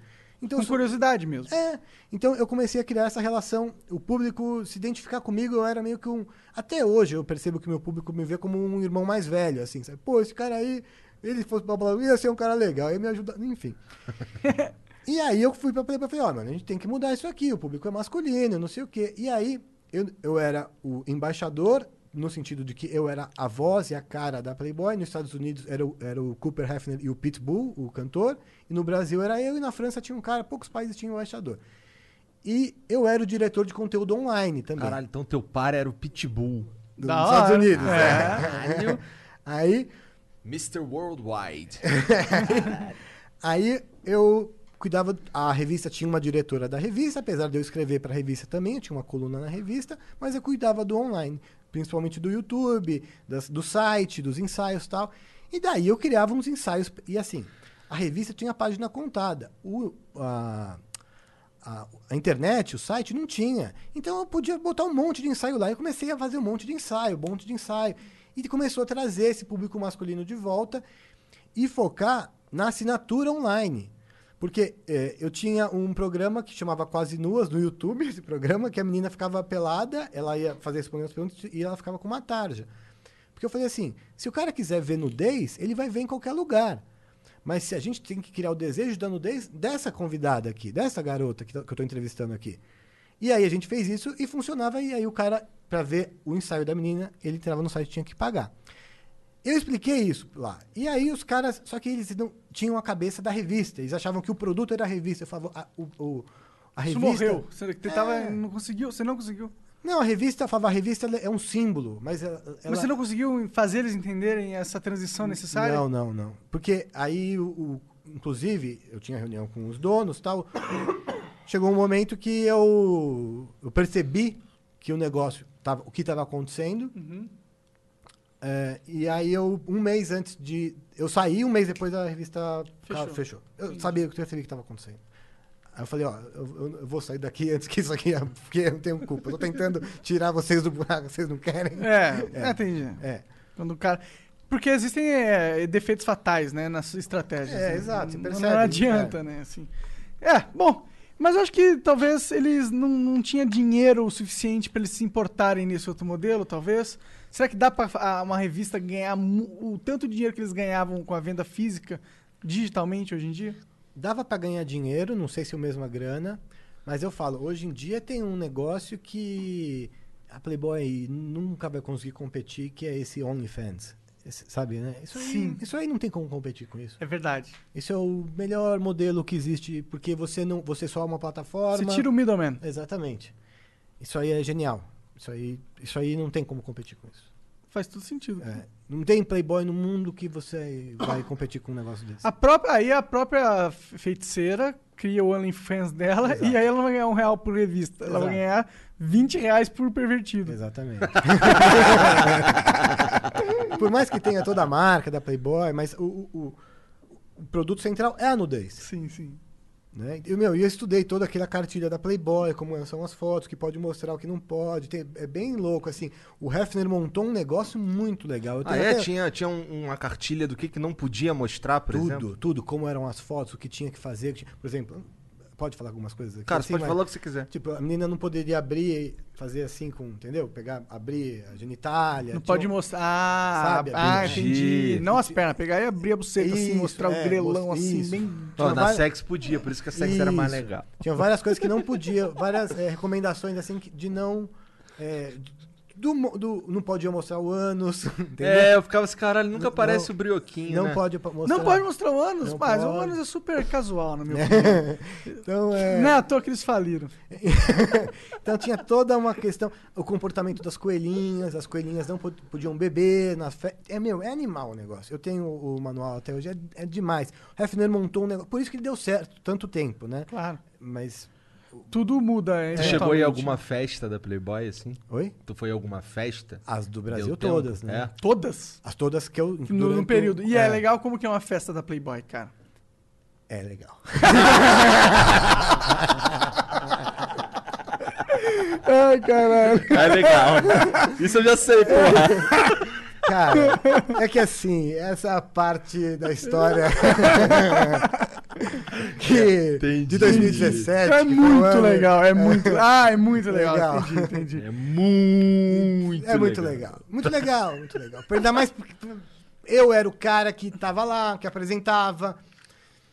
Ou essa é a festa, tal, no telão tava eu, tava, eu tava. Eu, Entendi, É tu era so- tipo a estrela da eu parada. era, eu era o, de- de- dadas as devidas proporções, eu era o Hefner da brincadeira, entendeu? Naquele ano, entendeu? Então, Aham. do- então eu brinquei de ser o Hefner brasileiro durante um ano da minha vida. Caralho. Porra, foi maneiro esse ano aí. É, foi maneiro. muito maneiro. Foi maneiro. Mas quando é que tu começou a estudar essas paradas aí de so- social hacking? Então, Isso foi depois que acabou isso aí tudo? Na verdade, se, é, se a gente fizer um flashback e voltar, vamos supor, é, essa história que eu contei lá da, de Salvador e tal, Aham. eu já estava usando o social hacking sem saber. Durante esse período, eu, eu sempre gostei de hipnose, eu comecei a estudar hipnose, parei, e aí um, um amigo meu, Flávio Bock, falou, pô, que inclusive é irmão do Bruno Bock, ele falou, pô, é, eu vou te ele é hipnólogo, hipnoterapeuta, me ensinou mesmo, eu comecei a estudar mais e comecei a entrar de cabeça no negócio. Falei, pô, Elcio, você já faz, você já usa muita coisa, só que você não sabe os nomes das coisas, mas você já usa isso no seu dia a dia. Comecei a mergulhar de cabeça nisso, mas foi depois da Playboy que eu comecei a ter o- a parte do estudo teórico da coisa. O, porque o prático eu já tinha sem saber. Daí eu comecei a identificar as paradas que eu já fazia. Por exemplo, como eu consegui entrevistar uma menina, fazer ela me contar toda a intimidade dela. é, eu tinha uma técnica para fazer isso. Dela se sentir segura, confiante, etc e tal, liberdade, se ela perceber que ela estava num ambiente seguro e tal, entendeu? Tudo isso é importante. Por exemplo, aqui quando a gente está conversando antes de começar a entrevista, obviamente vocês fazem toda conversa. a, é, é a conversa. Exatamente, o próprio nome conversa, para deixar a pessoa à vontade e ela- eu poder pegar e falar coisas que eu não falaria em outro lugar. Por exemplo, aqui eu já, já falei várias coisas que eu não falei em outro lugar. Isso é importante. Quanto mais à vontade se É deixa o porque eu cara... sou pica no social hack. Exatamente, rapaz. mas é, mas é, assim, é, quando você é um bom comunicador e você sabe se conectar bem com uma pessoa, deixar essa pessoa à vontade, é- isso é, um- é um social hacker, é um social tá usando social hacking de alguma forma, entendeu? Por exemplo, aqui você está gesticulando assim com a cabeça, você está me mostrando que você está inconscientemente, eu estou percebendo que você está realmente me escutando e está interessado. Isso estimula eu a falar mais, entende? Então você vai dando confiança para mim, vai me dando. Eu, eu vou, eu, vou, eu vou falando mais, eu vou, ficando Entendi, empolgado, aí eu entendi. vou falando tudo. Então existem. Então eu sou bom sem querer, caralho. Não, você é bom mesmo. Porque você, a autenticidade também faz parte disso. Entendeu? Se você sentasse aqui e tentasse ser uma pessoa que você não é, é iria transparecer. Sei lá, se você quisesse ser um cara que você acha legal, ser você é sempre mais legal. Sempre ser você é mais legal, o que você acredita que você é. E aí você vai trazendo essa confiança para a pessoa que está do outro lado, essa pessoa vai se sentindo à vontade para falar com você e revelar segredo, falar tudo. É assim que você cria essa conexão, entendeu? Interessante Vamos ver se tá caralho. funcionando então. Qual a sua senha do banco? Mentira. Qual é o meu quê? senha do banco. Assim, logo de cara. Então, social hacking é mais ou menos que é, é empatia, em outras palavras. Totalmente a ver com empatia. É você criar essa conexão. Só que eh, as pessoas falam de empatia da seguinte maneira: se colocar no lugar do outro. Só que a principal questão da empatia, na minha opinião, não é se colocar no lugar do outro, é saber que você não pode se colocar. Esse é o grande segredo. Eu nunca vou conseguir ver o mundo pelo olhar do Igor ou do Monark. Eu não vou conseguir ver. Então esse é o ponto de partida que eu tenho que ter. Porque se eu achar que eu consigo ver o mundo a partir dos seus olhos, eu estou errado. Porque eu não sou você. Eu consigo, no máximo, entender, chegar perto disso. Então, aí eu tenho que ter. Eu tenho, de fato, um interesse genuíno por vocês. Eu tenho mesmo. Vocês viram que eu cheguei aqui e já fiz um monte de perguntas para vocês. Verdade. Entendeu? Então eu tenho um interesse genuíno. Isso, isso é forma de conexão. Entendeu? Eu tenho de fato um interesse genuíno. Quando você tem um interesse genuíno na pessoa, você vai criando a conexão com a pessoa, entende? Então, e essa conexão existe é, no, nosso no nosso dia a dia sem a gente perceber. A gente fala, ah, o meu santo bateu com ele, pô, ele é um cara legal, pô, ele é um cara legal, ou ele é um cara que não é legal. Existe, É, às vezes não bate mesmo, né? Exato. Existe um pano de fundo por trás disso. Por que, que o, o santo bate ou não? E é isso que eu de- desvendo e explico. Por que, que o santo bate ou o santo não bate com as pessoas? E como faz para o santo bater com qualquer um? Até com quem você não concorda em nada.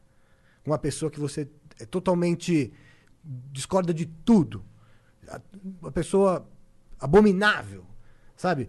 Como é que você vai conseguir co- se conectar com um cara que está preso por estupro, etc e tal, coisas abomináveis?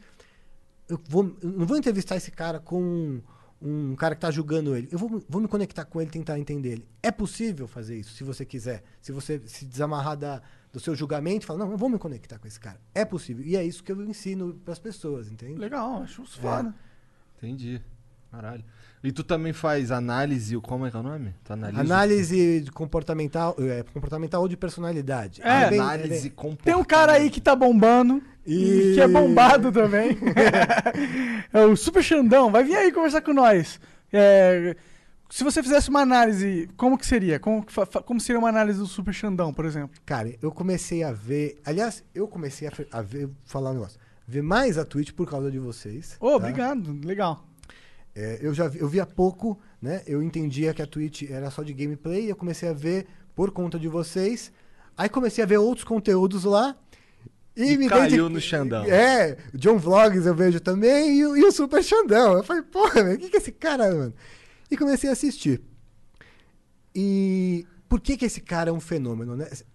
Primeiro, primeiro por que, que ele é um fenômeno? Vai. Vamos analisar primeiro o fenômeno Xandão, depois a personalidade dele. Primeiro, é, ele está sendo 100% autêntico ali. Ele está falando coisas muito loucas ali para algumas pessoas. Ele fala de terraplanismo e tal, mas ele acredita naquilo. Não teria como ele mentir eh, fala que acredita naquilo e não acreditar. Porque se ele falasse assim, não, já sei, vou falar de terraplanismo, mas eu não acredito, as pessoas iam perceber. Ele se indigna com as coisas e ele fala aquilo indi- realmente indignado. Então, a gente prefere eh, se conectar com uma pessoa que fale coisas que a gente não concorda, mas ela está falando a verdade, do que uma pessoa que está falando coisas que é a mesma coisa que você pensa, mas ela você sabe que ela está mentindo. Entendeu? Então, eu vou, vamos supor, eu sei que você gosta de um jogo X aí, que eu nem nunca vi. Aí eu vou falando, pô, é mó legal aquele jogo. Eu nunca joguei o jogo. Você fala, pô, mas esse cara é um trouxa, esse cara não. Esse cara não sabe de videogame, Sim, desse sim. jogo aí, mano. Dota Pô, é o melhor jogo do mundo. Do- Dota. Daí eu falo assim, pô, meu, cê- aí eu começo a falar três frases, você já percebe que eu não manjo nada de Dota, tá ligado? Aí eu pego e falo, chego pra você e falo assim, mano, eu gosto mesmo era é do River Raid, mano. Eu gostava do River Raid do Atari. Não sei o que, você pode achar uma bosta, mas você vai falar, pô, mas ele tá falando a verdade dele. Você prefere se Não, conectar mas o com... River Raid é maneiro. Falar que é uma bosta é sacanagem. É, então, mas entendeu? Então você prefere se conectar com um cara que fala coisas. é, por exemplo, o, na política. A, a- a política. é, o, o presidente foi eleito muito mais. Por, não porque as pessoas concordam com tudo o que ele fala, mas porque elas sabem, acreditam que ele não. não sei, agora eu não sei se ele está mentindo ou não, tá? Eu não vou entrar nesse mérito político, mas assim. As pessoas acreditam no que ele está falando. Que, que o que ele está falando é o que ele pensa. Então eu falo assim, eu prefiro votar num cara que tá falando uma coisa que ele pensa do que um cara que tá falando uma coisa que ele não pensa, que ele só fala isso pra me convencer. Entende? Então, voltando pro Xandão. O Xandão, ele fala tudo que ele pensa. Por mais absurdo que seja pra algumas pessoas. Então as pessoas falam, pô, meu, eu quero ver esse cara falar. Esse cara é legal, mano. Entendeu? Mas isso cativa as pessoas, entende? A personalidade do Xandão. Super Xandão, respeita. Super Xandão. Respeita. Double é, biceps. É, é demais. Tem que falar com o Caps Lock, caralho! É, caps lock. Não. O- outra coisa que é importante da, da- da- a parada dele falar com entusiasmo, pá, pá, isso cativa demais também. Isso prende atenção, o entusiasmo e tal. Ele fala, ah, exalando energia, super showdown. Isso ajuda a segurar a pessoa. Porque quando você acredita numa coisa, você fala com mais entusiasmo. Quando você acredita num negócio, qual é o melhor jogo que você falou? Dota. Dota. É bom mesmo? É bom pra caralho. É o melhor. É, o bom pra melhor. caralho, não é? É bom, Elcio. É bom, acredita em mim. Quando é bom, é bom pra caralho, não é? Elcio, é bom, acredita em mim. Quando você acredita, você se exalta. Você fala, mano, é o melhor, mano. É a torcida do Flamengo. Pô, meu, aqui é Flamengo, meu irmão. Você se exalta, mano, não, meu. Você tá tirando. Não tem time maior no mundo, não. É. Um flamenguista jamais ia falar tu tá tirando. É, então, não sei imitar carioca falar, tu tá de sacanagem, meu parceiro. Viu? Você viu? Viu como o, o Paulista. Não, eu tentei imitar um segundo carioca já. Não deu certo. Não dá pra você tentar ser um negócio que você não é. Então você fala com autenticidade, entendeu? Ó, vamos supor que eu tentasse agradar o- a torcida do Flamengo falando assim, não ia dar Fudeu, funcionar. fudeu, não, vagabundo. Quem é esse alemão? é, exatamente, não funciona. Quando você fala com verdade, você fala com entusiasmo e do seu jeito natural mesmo, entendeu? Então, é, o Xandão faz isso. Ele fala com entusiasmo, com entusiasmo e ele fica puto de verdade. Quando ele tá puto, ele tá puto mesmo. E quando ele faz os. Que ele também ajuda os caras, né? Ele fala, vou divulgar esse cara aqui. Ele tem os mo- momentos de bondade dele lá Sim, pra ele tá galera. direto. Ele... É. Uns caras que precisam de doação também. Isso. é. E ele tá fazendo isso genuinamente. Então, quando você é genuíno, as pessoas se identificam com ele, né? E sobre a personalidade social, quem quiser fazer, tem um teste que eu tenho disponibilizo online no meu site elscoronato.com.br. Aliás, tem o meu próprio WhatsApp lá. O meu WhatsApp. Você Tu é maluco. É, você pode mandar uma mensagem no WhatsApp Hum, pra você mim. não devia ter falado isso. Hum, você Não, não, mas não é pra mandar isso. zoeira, hein? Mas tu vai... vai chegar um extravasap aí, ó. Fica Vai começar já. Daqui a pouco começa, eu ver.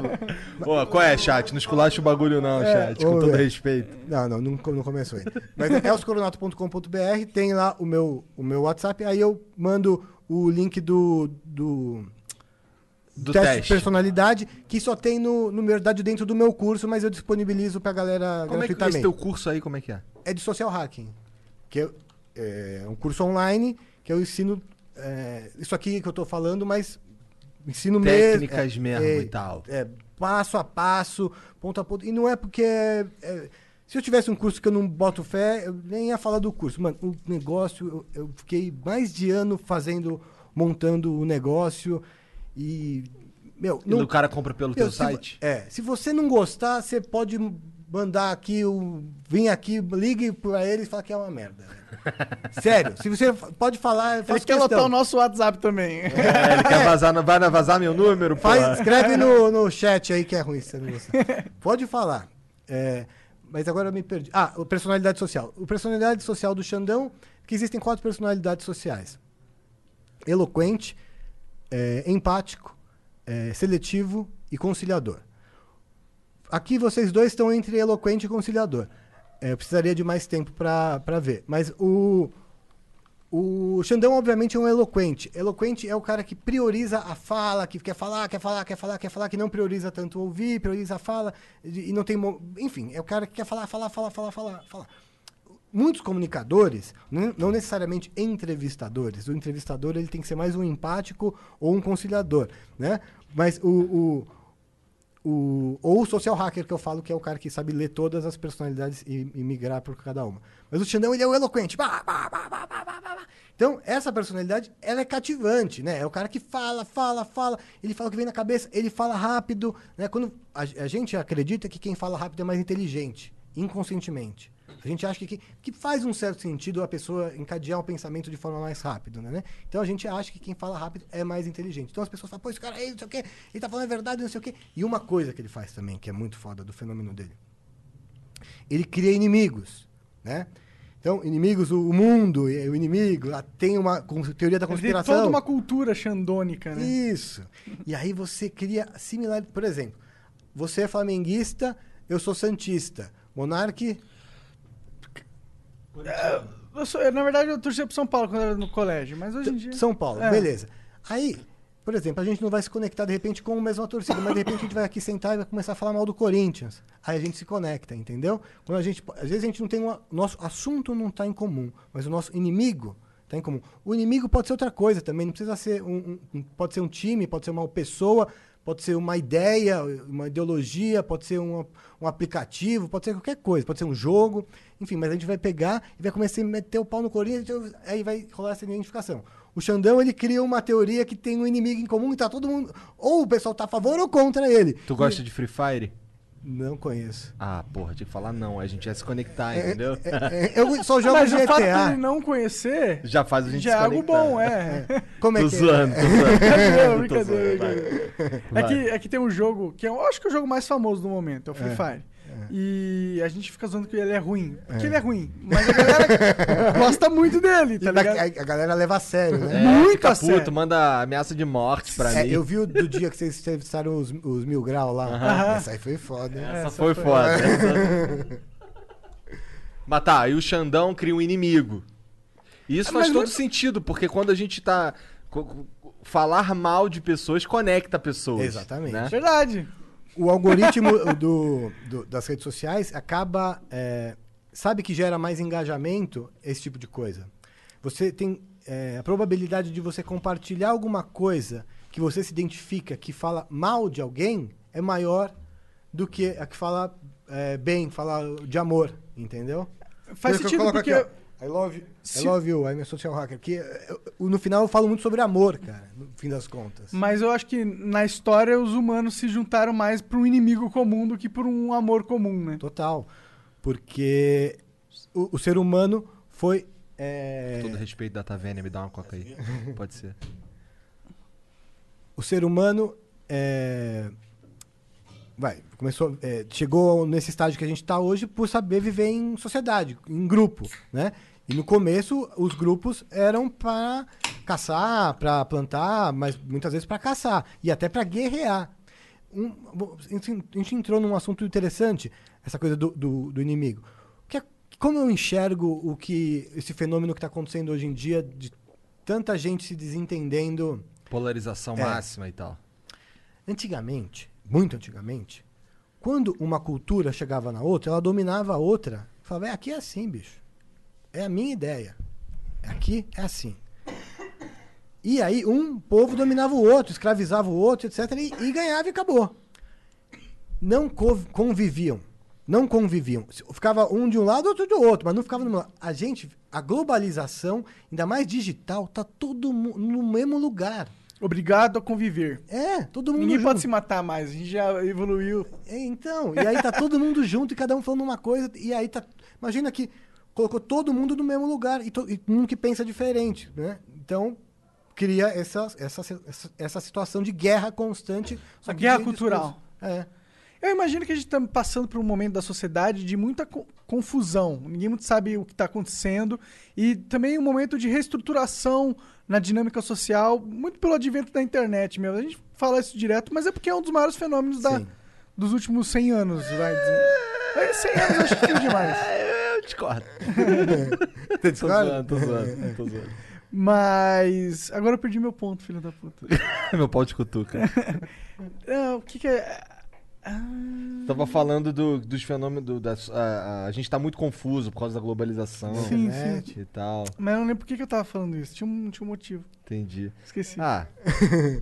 sei lá. É isso. Então vamos, o que, que você tava falando? Vamos voltar, talvez eu lembre.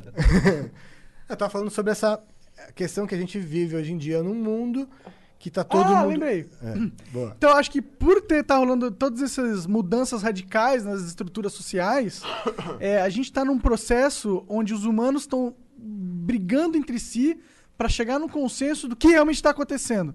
Porque a gente vivia antigamente num mundo muito que os, para- que os paradigmas estavam setados, tá ligado? A mídia era meio controlada por, uns, por certos grupos, e aí tinha muito uma crença que, que se, se perpetuava, porque no, no, a, a mídia não era tão dinâmica. E agora com a mídia, se- a mídia sendo tão dinâmica, que as informações vindo de tantos lugares, quebrou-se o ritmo onde a política evoluía, ela estava evoluindo outro ritmo, e aí criou essa confusão, portanto, rola um conflito muito grande para se solucionar essa conf- confusão. Caralho. Eu perdi no meio. Eu também. confesso.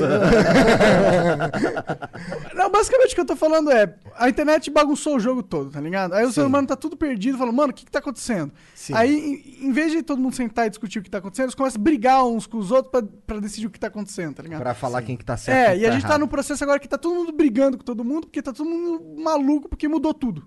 É, é verdade. Porque. Basicamente é isso que eu tô falando. Sim, concordo. Porque antigamente a, a informação ela era a mesma para a maioria das pessoas, né? Inclusive vocês falaram isso aqui no programa com o canal 90 lá no Noventista, como é o nome deles? Doge. Doge, é. Gente. De que todo que uma geração era toda formada por por o mesmo com as mesmas referências Aham. e tal. Hoje cada um tem uma informação diferente, um cara Hoje lê- dá pra eu assistir um troço que tu nunca ouviu falar. Exatamente. né? Exato. e você acha que todo mundo conhece aquilo. É, porque os meus amigos conhecem, Isso, daí... É. Isso. Você exato. fala muito de modelagem, modelagem. Isso. A gente tem muito mais referência pra fazer uma modelagem do mundo hoje em dia. Sim. Muito mais. Acho que a modelagem do jovem é muito mais ah, evoluída, é muito mais fidedigna do que a modelagem do jovem do passado. Sim, concordo. Só que eu acho que isso, principalmente vai, quando eu vejo um TikTok da vida, tem, é, eu acho que quando eu, antes do, da internet, do YouTube e tal, eu lembro que eu já conhecia programas gringos, eu, era uma batalha para você descobrir como estava acontecendo na Inglaterra, na Argentina e tal, não sei o que. Você tinha que conhecer alguém que tinha uma fita. E beleza. Então você tinha menos inputs, né? Você tinha menos. pá. E aí você criava uma coisa mais original. Eu acho que hoje, como a gente tem tanta informação, é- parece que é, é legal a gente ter mais informação, mais referência, mas é mais difícil a gente criar uma coisa original. Cada vez é mais difícil você criar uma coisa original. E a ge- nova geração também não está preocupada com isso. Com, com fazer uma coisa. Original. É. É, eu sinceramente não tava muito preocupado em criar algo original quando, o- quando a gente criou o Flow, eu e o Igor. Era mais algo que funcionasse mesmo e que fosse divertido de fazer. Sim, eu, eu- acredito que assim, é, o formato de entrevista podcast já existia, mas vocês têm a originalidade de vocês na forma de tocar o, o, o, o, programa, entende? É, é original porque. É, a autenticidade porque a de gente você- é, porque, é, porque não tem como ser a mesma coisa que o Joe Rogan. É, são duas pessoas. A gente tem dois ho- hosts de igualdade. né? Existem programas onde, tipo, você tem o host, aí tem o co-host, o, cara que é secundário, tipo, sombra, tá ligado? Sim. O- o- Aqui não, aqui é a mesma coisa, é uma Leu- conversa leu- de três os iguais. tweets. Ei, como é que estão os tweets? É, tipo isso, tipo isso. os tweets da galera. É, eu acho que fica difícil realmente algo original, mas o que acontece é que as pessoas conseguem, por ter mais referências, criar ideias que aproveitam, é, que são muito mais evoluídas. Tipo, demorou pra o, o, Joe Rogan chegar naquele formato dele. Ele também bebeu de muitas outras ideias e até conseguir chegar lá.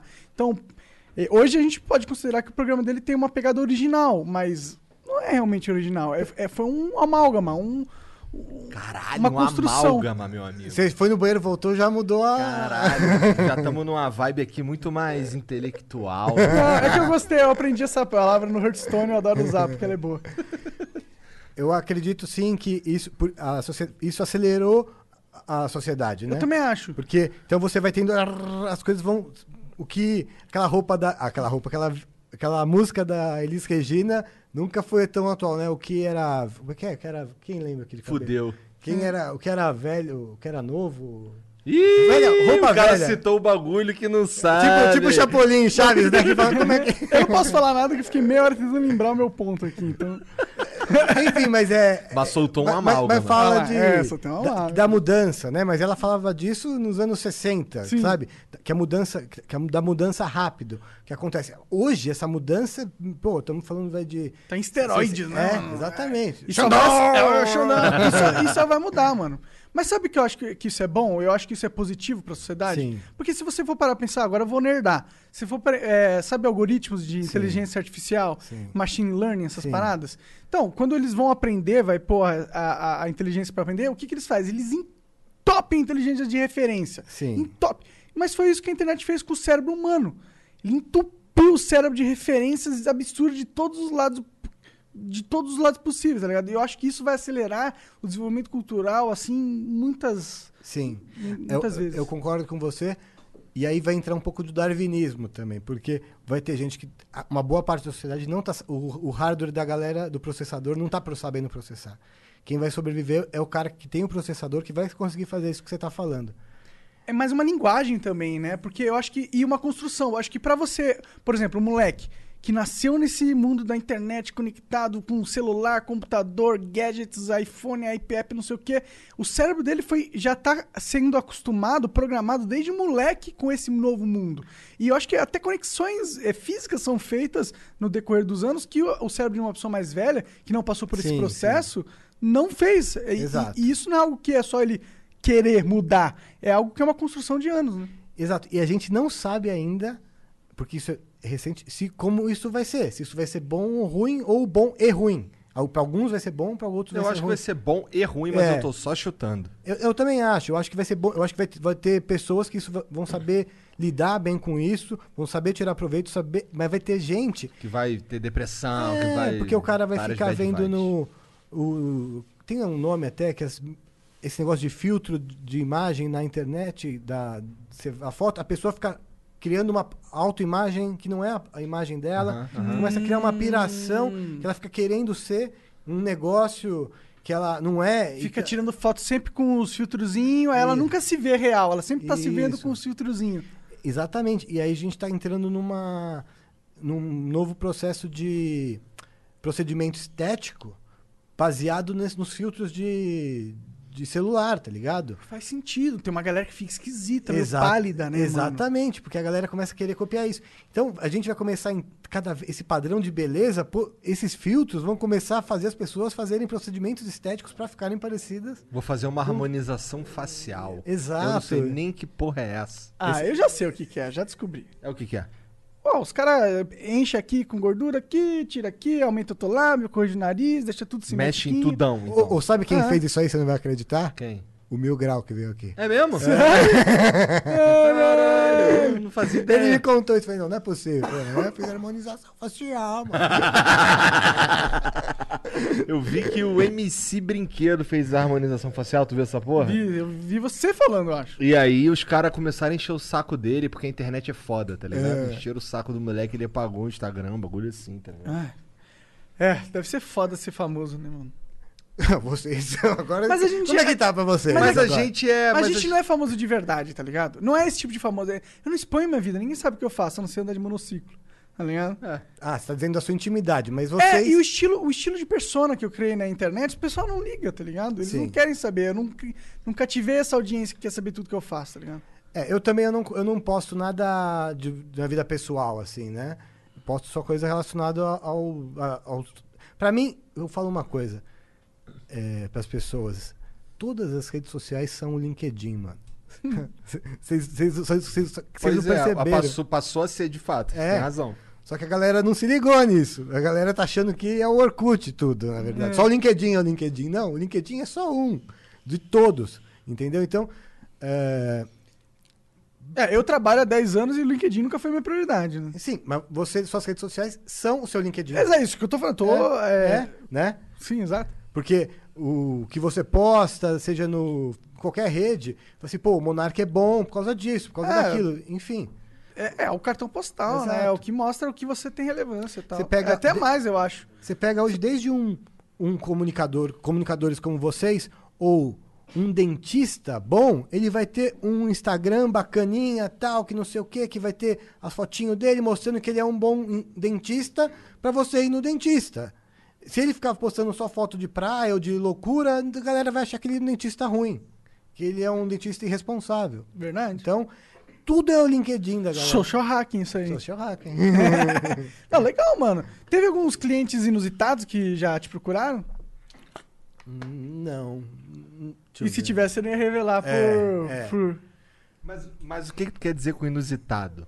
Pessoas conhecidas, assim. É, talvez. Ou, ou um cara, sei lá. Um político, tá ligado? Ou, sei lá, ele é. Porra, vou mandar muito inusitado aí, mas eu acho que isso nunca aconteceu. Sei lá, uma atriz ou uma prostituta quer mudar de carreira e queria conversar com você pra você fazer um social hacking pra ela mudar a imagem dela, tá ligado? E mudar o mindset dela pra ela trabalhar num outro ramo. Algo desse sentido. Mindset. É, Então, aí, nu- nunca aconteceu, né? Mas nesse caso aí, já vendo de cara, vamos supor, o, o- o ponto aí seria ela é, mudar a visão que ela tem do que ela faz. Principalmente porque ela, por mais que ela quisesse parar de ser, ela tinha que parar, mas tirar essa culpa dela, da cabeça dela, né? Então ela identificar, fazer uma leitura, fazer ela entender, fa- uma visão daquilo diferente, porque muitas vezes as pessoas têm preconceito com elas mesmas, né? Então é isso impede ela de fazer alguma coisa, ter uma visão negativa sobre ela mesma, enfim. Então, já esse caso hipotético eu trabalharia dessa maneira. Dessa maneira, É, entendi, entendeu? entendi. Da hora, mano, da hora. E ela poderia até continuar ou não, entendeu? Aham. Mas- Eu imagino que deve ser muito, muito difícil, né? Uma pessoa que trabalhou na indústria pornô e quer reverter a imagem. Eu conheci uma, uma menina que conseguiu, né? Ela saiu, tá trabalhando como jornalista, normal. É, porque queira ou não queira, é, as pessoas vão sempre julgar, né? E hoje, mais do que nunca, tá tudo na internet, né? Essa pessoa, né? Botar Elas vai ver, né? Vai ver, Nossa, tu fez aquela parada. É. Já vai dar em cima da mina achando que ela é uma putona só porque ela fez pornô. tá É, ligado? ou, senão, o... provavelmente muitos homens não vão querer ter um relacionamento sério, enfim. Verdade, né? Aí não tem muito como fugir, né? Porque mudar a mente dos outros. No teu, no teu curso tu fala sobre social hacking e fala sobre o lance do, do mindset também. Isso, da é, da- eu chamo inteligência social, né? E o social hacking são as técnicas dentro de inteligência social. O mindset tem a ver com, é, vamos supor, é a mentalidade e o social hacking são as técnicas. Então, o- são seis módulos. O módulo 1 um e o módulo 6 é o mais o mindset e o 3, o 2, 3, 4 e os do meio são as técnicas. Entendeu?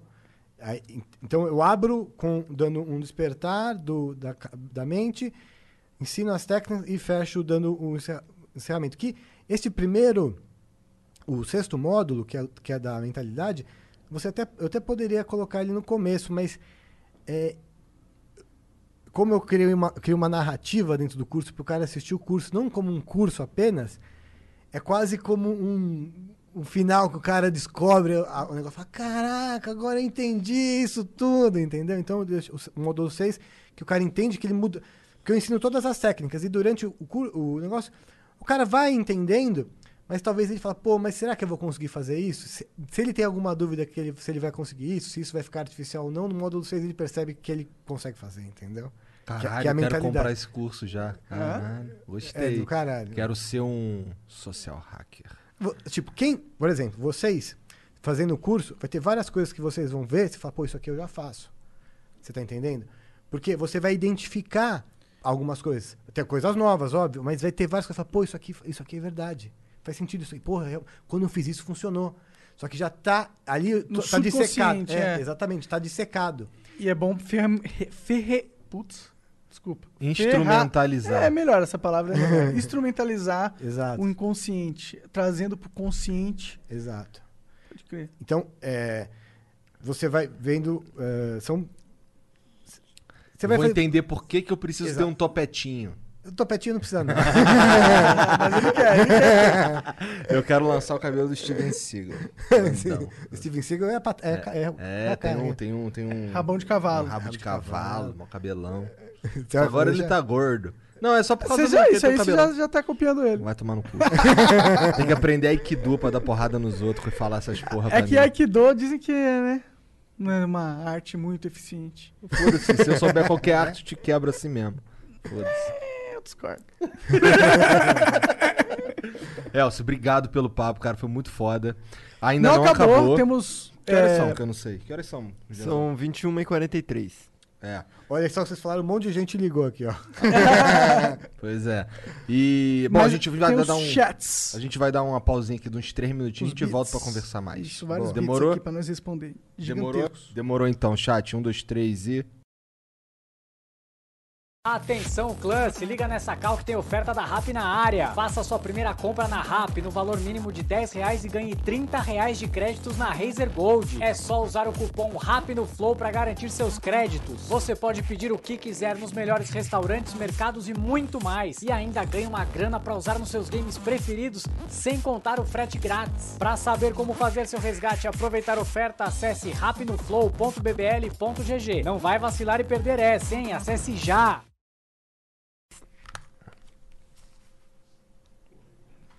Muda de assunto que o assunto chegou. Vamos lá.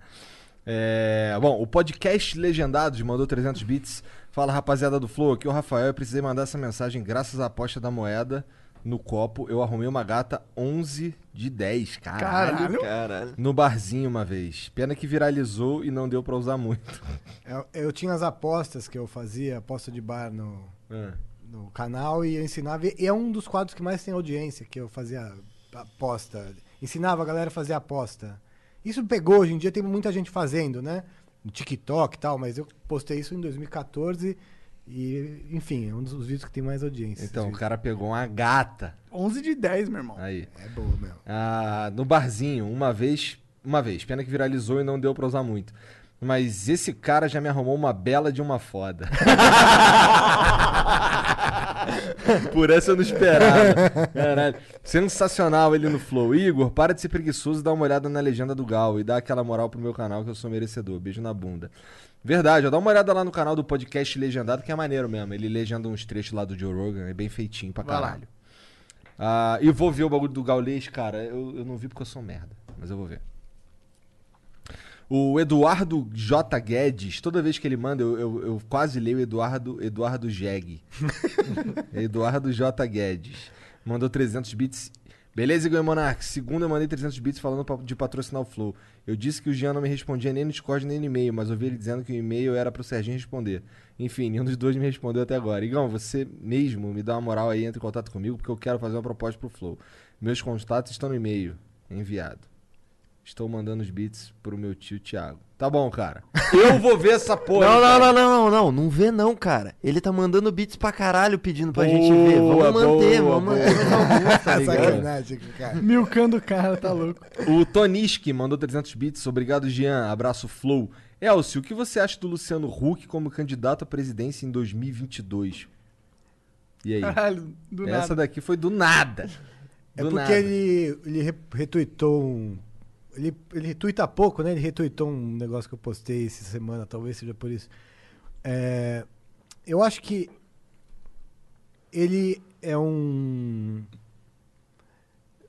Cara, eu não gosto de falar de política, né? Mas, ele é, brabo no social hacking, ele? Ele é. Porra. Claro que é, ele é o Luciano Huck. Eu, eu acho, inclusive, que se ele tivesse se candidatado nessa, ele te- eu acho que ele teria uma grande chance na que. A do pa- Bolsonaro. É. Eu acho que ele teria grandes chances. Eu acho que a gente tá vivendo um momento de polarização, né? E eu acho o Luciano, ele é um cara mais no caminho do meio, ele é um cara mais conciliador e tal. E eu acho que as pessoas estão num momento de votando muito pelo ódio, mais do que pelo bom senso, né? Então, é, é, é mais, a gente vota mais contra alguém do que a favor de alguém. Aham. Então eu não sei se é, ele, tem, ele, ele conseguiria. Eu não sei o que vai acontecer nessas eleições, mas eu acredito que é, a gente vai continuar num, num momento de polarização que vai vencer, seja o, um lado mais polarizado para um lado ou para o outro. Mas eu gosto muito dele e eu acredito que se ele vier a ser presidente, eu acredito que ele vai ser um bom presidente. Nunca falei isso em público, mas eu realmente acredito. Caralho. É bom, bom, eu- pelo menos ele já. Tipo, porque Ele normalmente. teve sucesso na vida. é, né? normalmente o cara vai pra ter poder. Ele já tem poder, né? Exato. Então Eu- ele vai só pra se fuder, né? De certa forma. O, o- o Luciano, eu, eu acredito muito nele, assim, eu acho que. é, tipo, cara, o que, que é política? Política envolve diplomacia, saber negociar com pessoas, etc e tal. É, Mas ele- envolve ter uma visão também, Sim, né? tem uma visão, etc. Então, eu, eu, eu acredito que. Ele eu não é um sei qual é a visão do Luciano Huck, de certa forma. Eu sei que ele é rico e famoso. Ele- eu, eu não posso falar por ele, né? É, Eu, eu acredito que ele vai das possibilidades que estão aí, se colocassem na minha frente, eu falava, eu acho que o Luciano Huck é a melhor opção, eu- talvez, entendeu? eu, eu acredito de verdade que ele é um cara que é, talvez aí entre uma coisa eu analisando eu mesmo, Hum. porque a gente se identifica com quem é um pouco parecido com a gente, né? Um cara de televisão tal. Você fala, pô, esse cara vai ter uma visão parecida com que eu. Então, a gente, quando eu lembro, quando o Silvio Santos, que eu era bem criança, eu falava, pô, eu quero que esse cara seja presidente, cara. É, mas era caô essa porra? ou Não, era verdade. Ele-. Vote Correia 23, que era o Silvio Santos. Caralho. Só que aí no final não rolou, mas ele. é, que era cédula de papel ainda. Isso aí é demais, né? O Silvio Santos vai fazer 90 anos É, agora, moleque. 13 de dezembro, 12 de dezembro. Caralho, é muito Caralho, o cara sabe até o aniversário do Silvio Santos. Mas é que esse ano vai fazer 90. Cara, eu não sei nem da minha mãe. É que Silvio Santos é. É o um Silvio ícone, Santos, né? É o cara? ícone máximo Monark da tem TV uma foto do brasileira. Silvio Santos, esse filho da puta. E eu não tenho, merda. Bom, o Bill Metalwork mandou 5 mil bits, significa que vem aí um merchan. Salve, salve família! Flow tá cada vez melhor, curto muito. Sou restaurador e customizador de carros. Tenho um canal no YouTube que posta os vídeos dos meus trabalhos. O canal chama Bill Metalwork. No momento estou trabalhando em um projeto de um Mini Cooper com motor V8. Isso mesmo, carro do Mr. Bean Ó, vou aproveitar aqui. com posso motor de Maverick. aproveitar aí. eu- Posso aproveitar aqui? Claro, cara. tempo. Hoje é aniversário do meu irmão. Meu irmão Tiago Coronato, que inclusive acompanha vocês antes de mim. Olha que Caralho, legal, salve, salve, salve, aí, Thiago. Thiagão. É Tá nóis, parabéns. Fazendo 36 anos. Opa! E por que, que eu lembrei também que é aniversário dele? E o meu irmão tem oficina mecânica. Oficina, oficina Coronato. Vou aproveitar também e fazer o merchan Onde é? meu irmão. Onde é? Na Lapa. Olha lá. Entendi, ó. Tá com o carro fudido, no Oficinacoronato.com.br. Vai na Lapa. Thiago Coronato. Dá uma lapada no. Agora, se você quiser customizar o teu carro... Aí é com o amigão Aí aí. tu vai no Bill Metal Work. Ah, isso mesmo, o carro do Mr. Bean com motor de Maverick. Vão lá ver. Me sigam no Instagram, arroba Bill Metal Work. Abraços e Monark, é nós às 4h20. Ô chat, então ó, se tu curte, curte carro, eu sigo os caras que fazem customização também.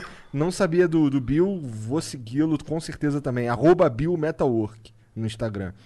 É, deixa eu soletrar aqui que é foda. Arroba B-I-L-L-M-E-T-A-L-W-O-R-K. Beleza? A Soninho, Soninho Underline X mandou 300 bits.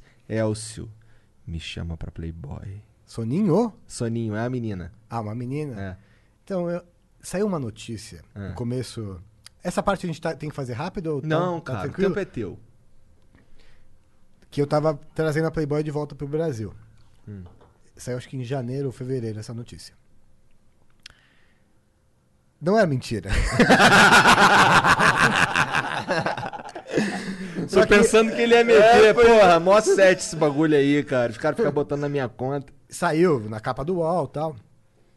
É, só que eu não que é, dessa vez eu não eu- o que aconteceu? Eu só tava é, intermediando a negociação e se eu tivesse de alguma forma participação, eu não ia dar as caras dessa vez. Eu não ia. é, se eu participasse de alguma forma, eu não ia assinar nada, nem aparecer meu rosto tal, por vários motivos. Só que é, o negócio estava rolando bem na hora que rolou a pandemia, e aí o, foi um investidor que me procurou, deu uma. Porque eu tinha contato direto com os americanos, entendeu? Fazia- conversava com eles diretamente, com, com eles. E entrei em contato, começou as negociações e tal, e veio a pandemia. Acho que até a revista americana, nesse meio dessa pandemia, acabou a, a impressa agora. E aí deu uma esfriada. Não acabou totalmente a possibilidade, mas deu uma esfriada. e Eu acho que essa conversa, se voltar, vai demorar um tempo. Mas existe a possibilidade. Caralho, gostei, gostei. Sou amigo do cara que trouxe a Playboy pro Brasil de volta. Olha aí. Imagina. Estamos tentando. Tá, é, o Akil FPS mandou 300 bits e não falou porra nenhuma. É isso. esse cara é bom, mano. Não, esse cara tem que falar umas três vezes o nome dele. É, Akil underline FPS. Akil underline FPS. Mandou 300 bits e não falou porra nenhuma.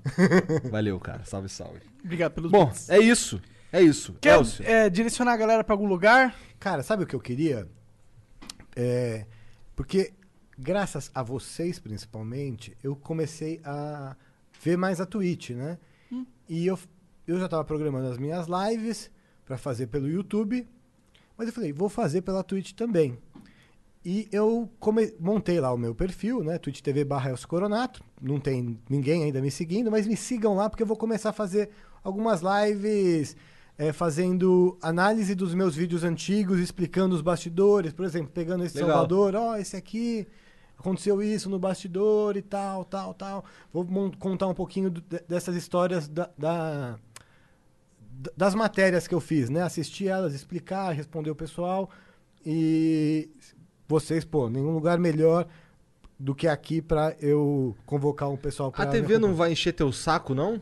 Não, porque eu tenho um relacionamento super bom com a É? Record. é, eles sabem que eu posto os vídeos lá e não tem. E não enche teu saco. Não tem caô. Não, não, é super bem acordado com eles. lá. Legal, legal. Então vai lá. Então é Elcio Coronato, com T só. Isso, já tá lá o, o- o perfil, né? Mas Uhum. eu só fiz umas transmissões sem, é, sem eu, eu estar aparecendo. Só teste. Só soltei lá um VT, ficou rodando Ah, lá tá, e entendi, tal. entendi. Mas eu vou começar, acho que essa semana ou semana que vem. Essa semana já tá acabando, na semana que vem. Porra, legal isso daí, cara. E compre o curso do Elcio também, ó. Exato. O curso dele é elciocoronato.com.br. Vai hackear a sociedade. Não é isso? elciocoronato.com.br. Com T só, hein? Tem só. Todo mundo aí tem a pira de botar 2T, porque eu tenho. é isso. Elcio, muito Obrigado, obrigado, pela moral, cara. Obrigado pelo papo. Pô, eu que agradeço demais, cara. Eu acompanho vocês faz tempo. Meu irmão mais tempo ainda. Admiro demais o trabalho de vocês. Cara, eu que tô na internet há tanto tempo assim, antes de YouTube e tal, eu sei como é foda fazer um negócio desse que vocês estão fazendo. Não é fácil fazer isso aqui. É tipo, é trabalho duro, é dedicação, é frequência, é, mano, é foda o negócio que vocês estão fazendo. E quando eu vejo um- uma parada foda, eu faço questão de reconhecer e falar, tá ligado? Ih, vai chorar. Não, não, é verdade. Tô zoando, tô zoando. é verdade, cara. Porque é, tem um monte de gente que fala, ah, lá, os caras, não sei o quê.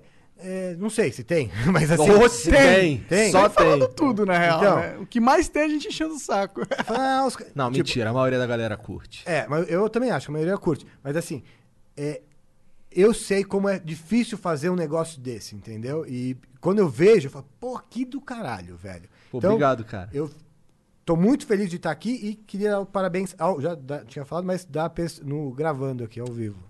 Pô, obrigado, É nóis. cara. Valeu, cara. De verdade. Ouvir isso de um cara como você também, pra mim, eu não sei nem lidar. Vamos dar um Obrigado. A gente já vai dar um abraço na hora da foto ali. É um só por dia, porra. Mas É valeu, galera. É isso, chat. Um Muito beijo obrigado. pra vocês. A gente se vê amanhã. Tchau.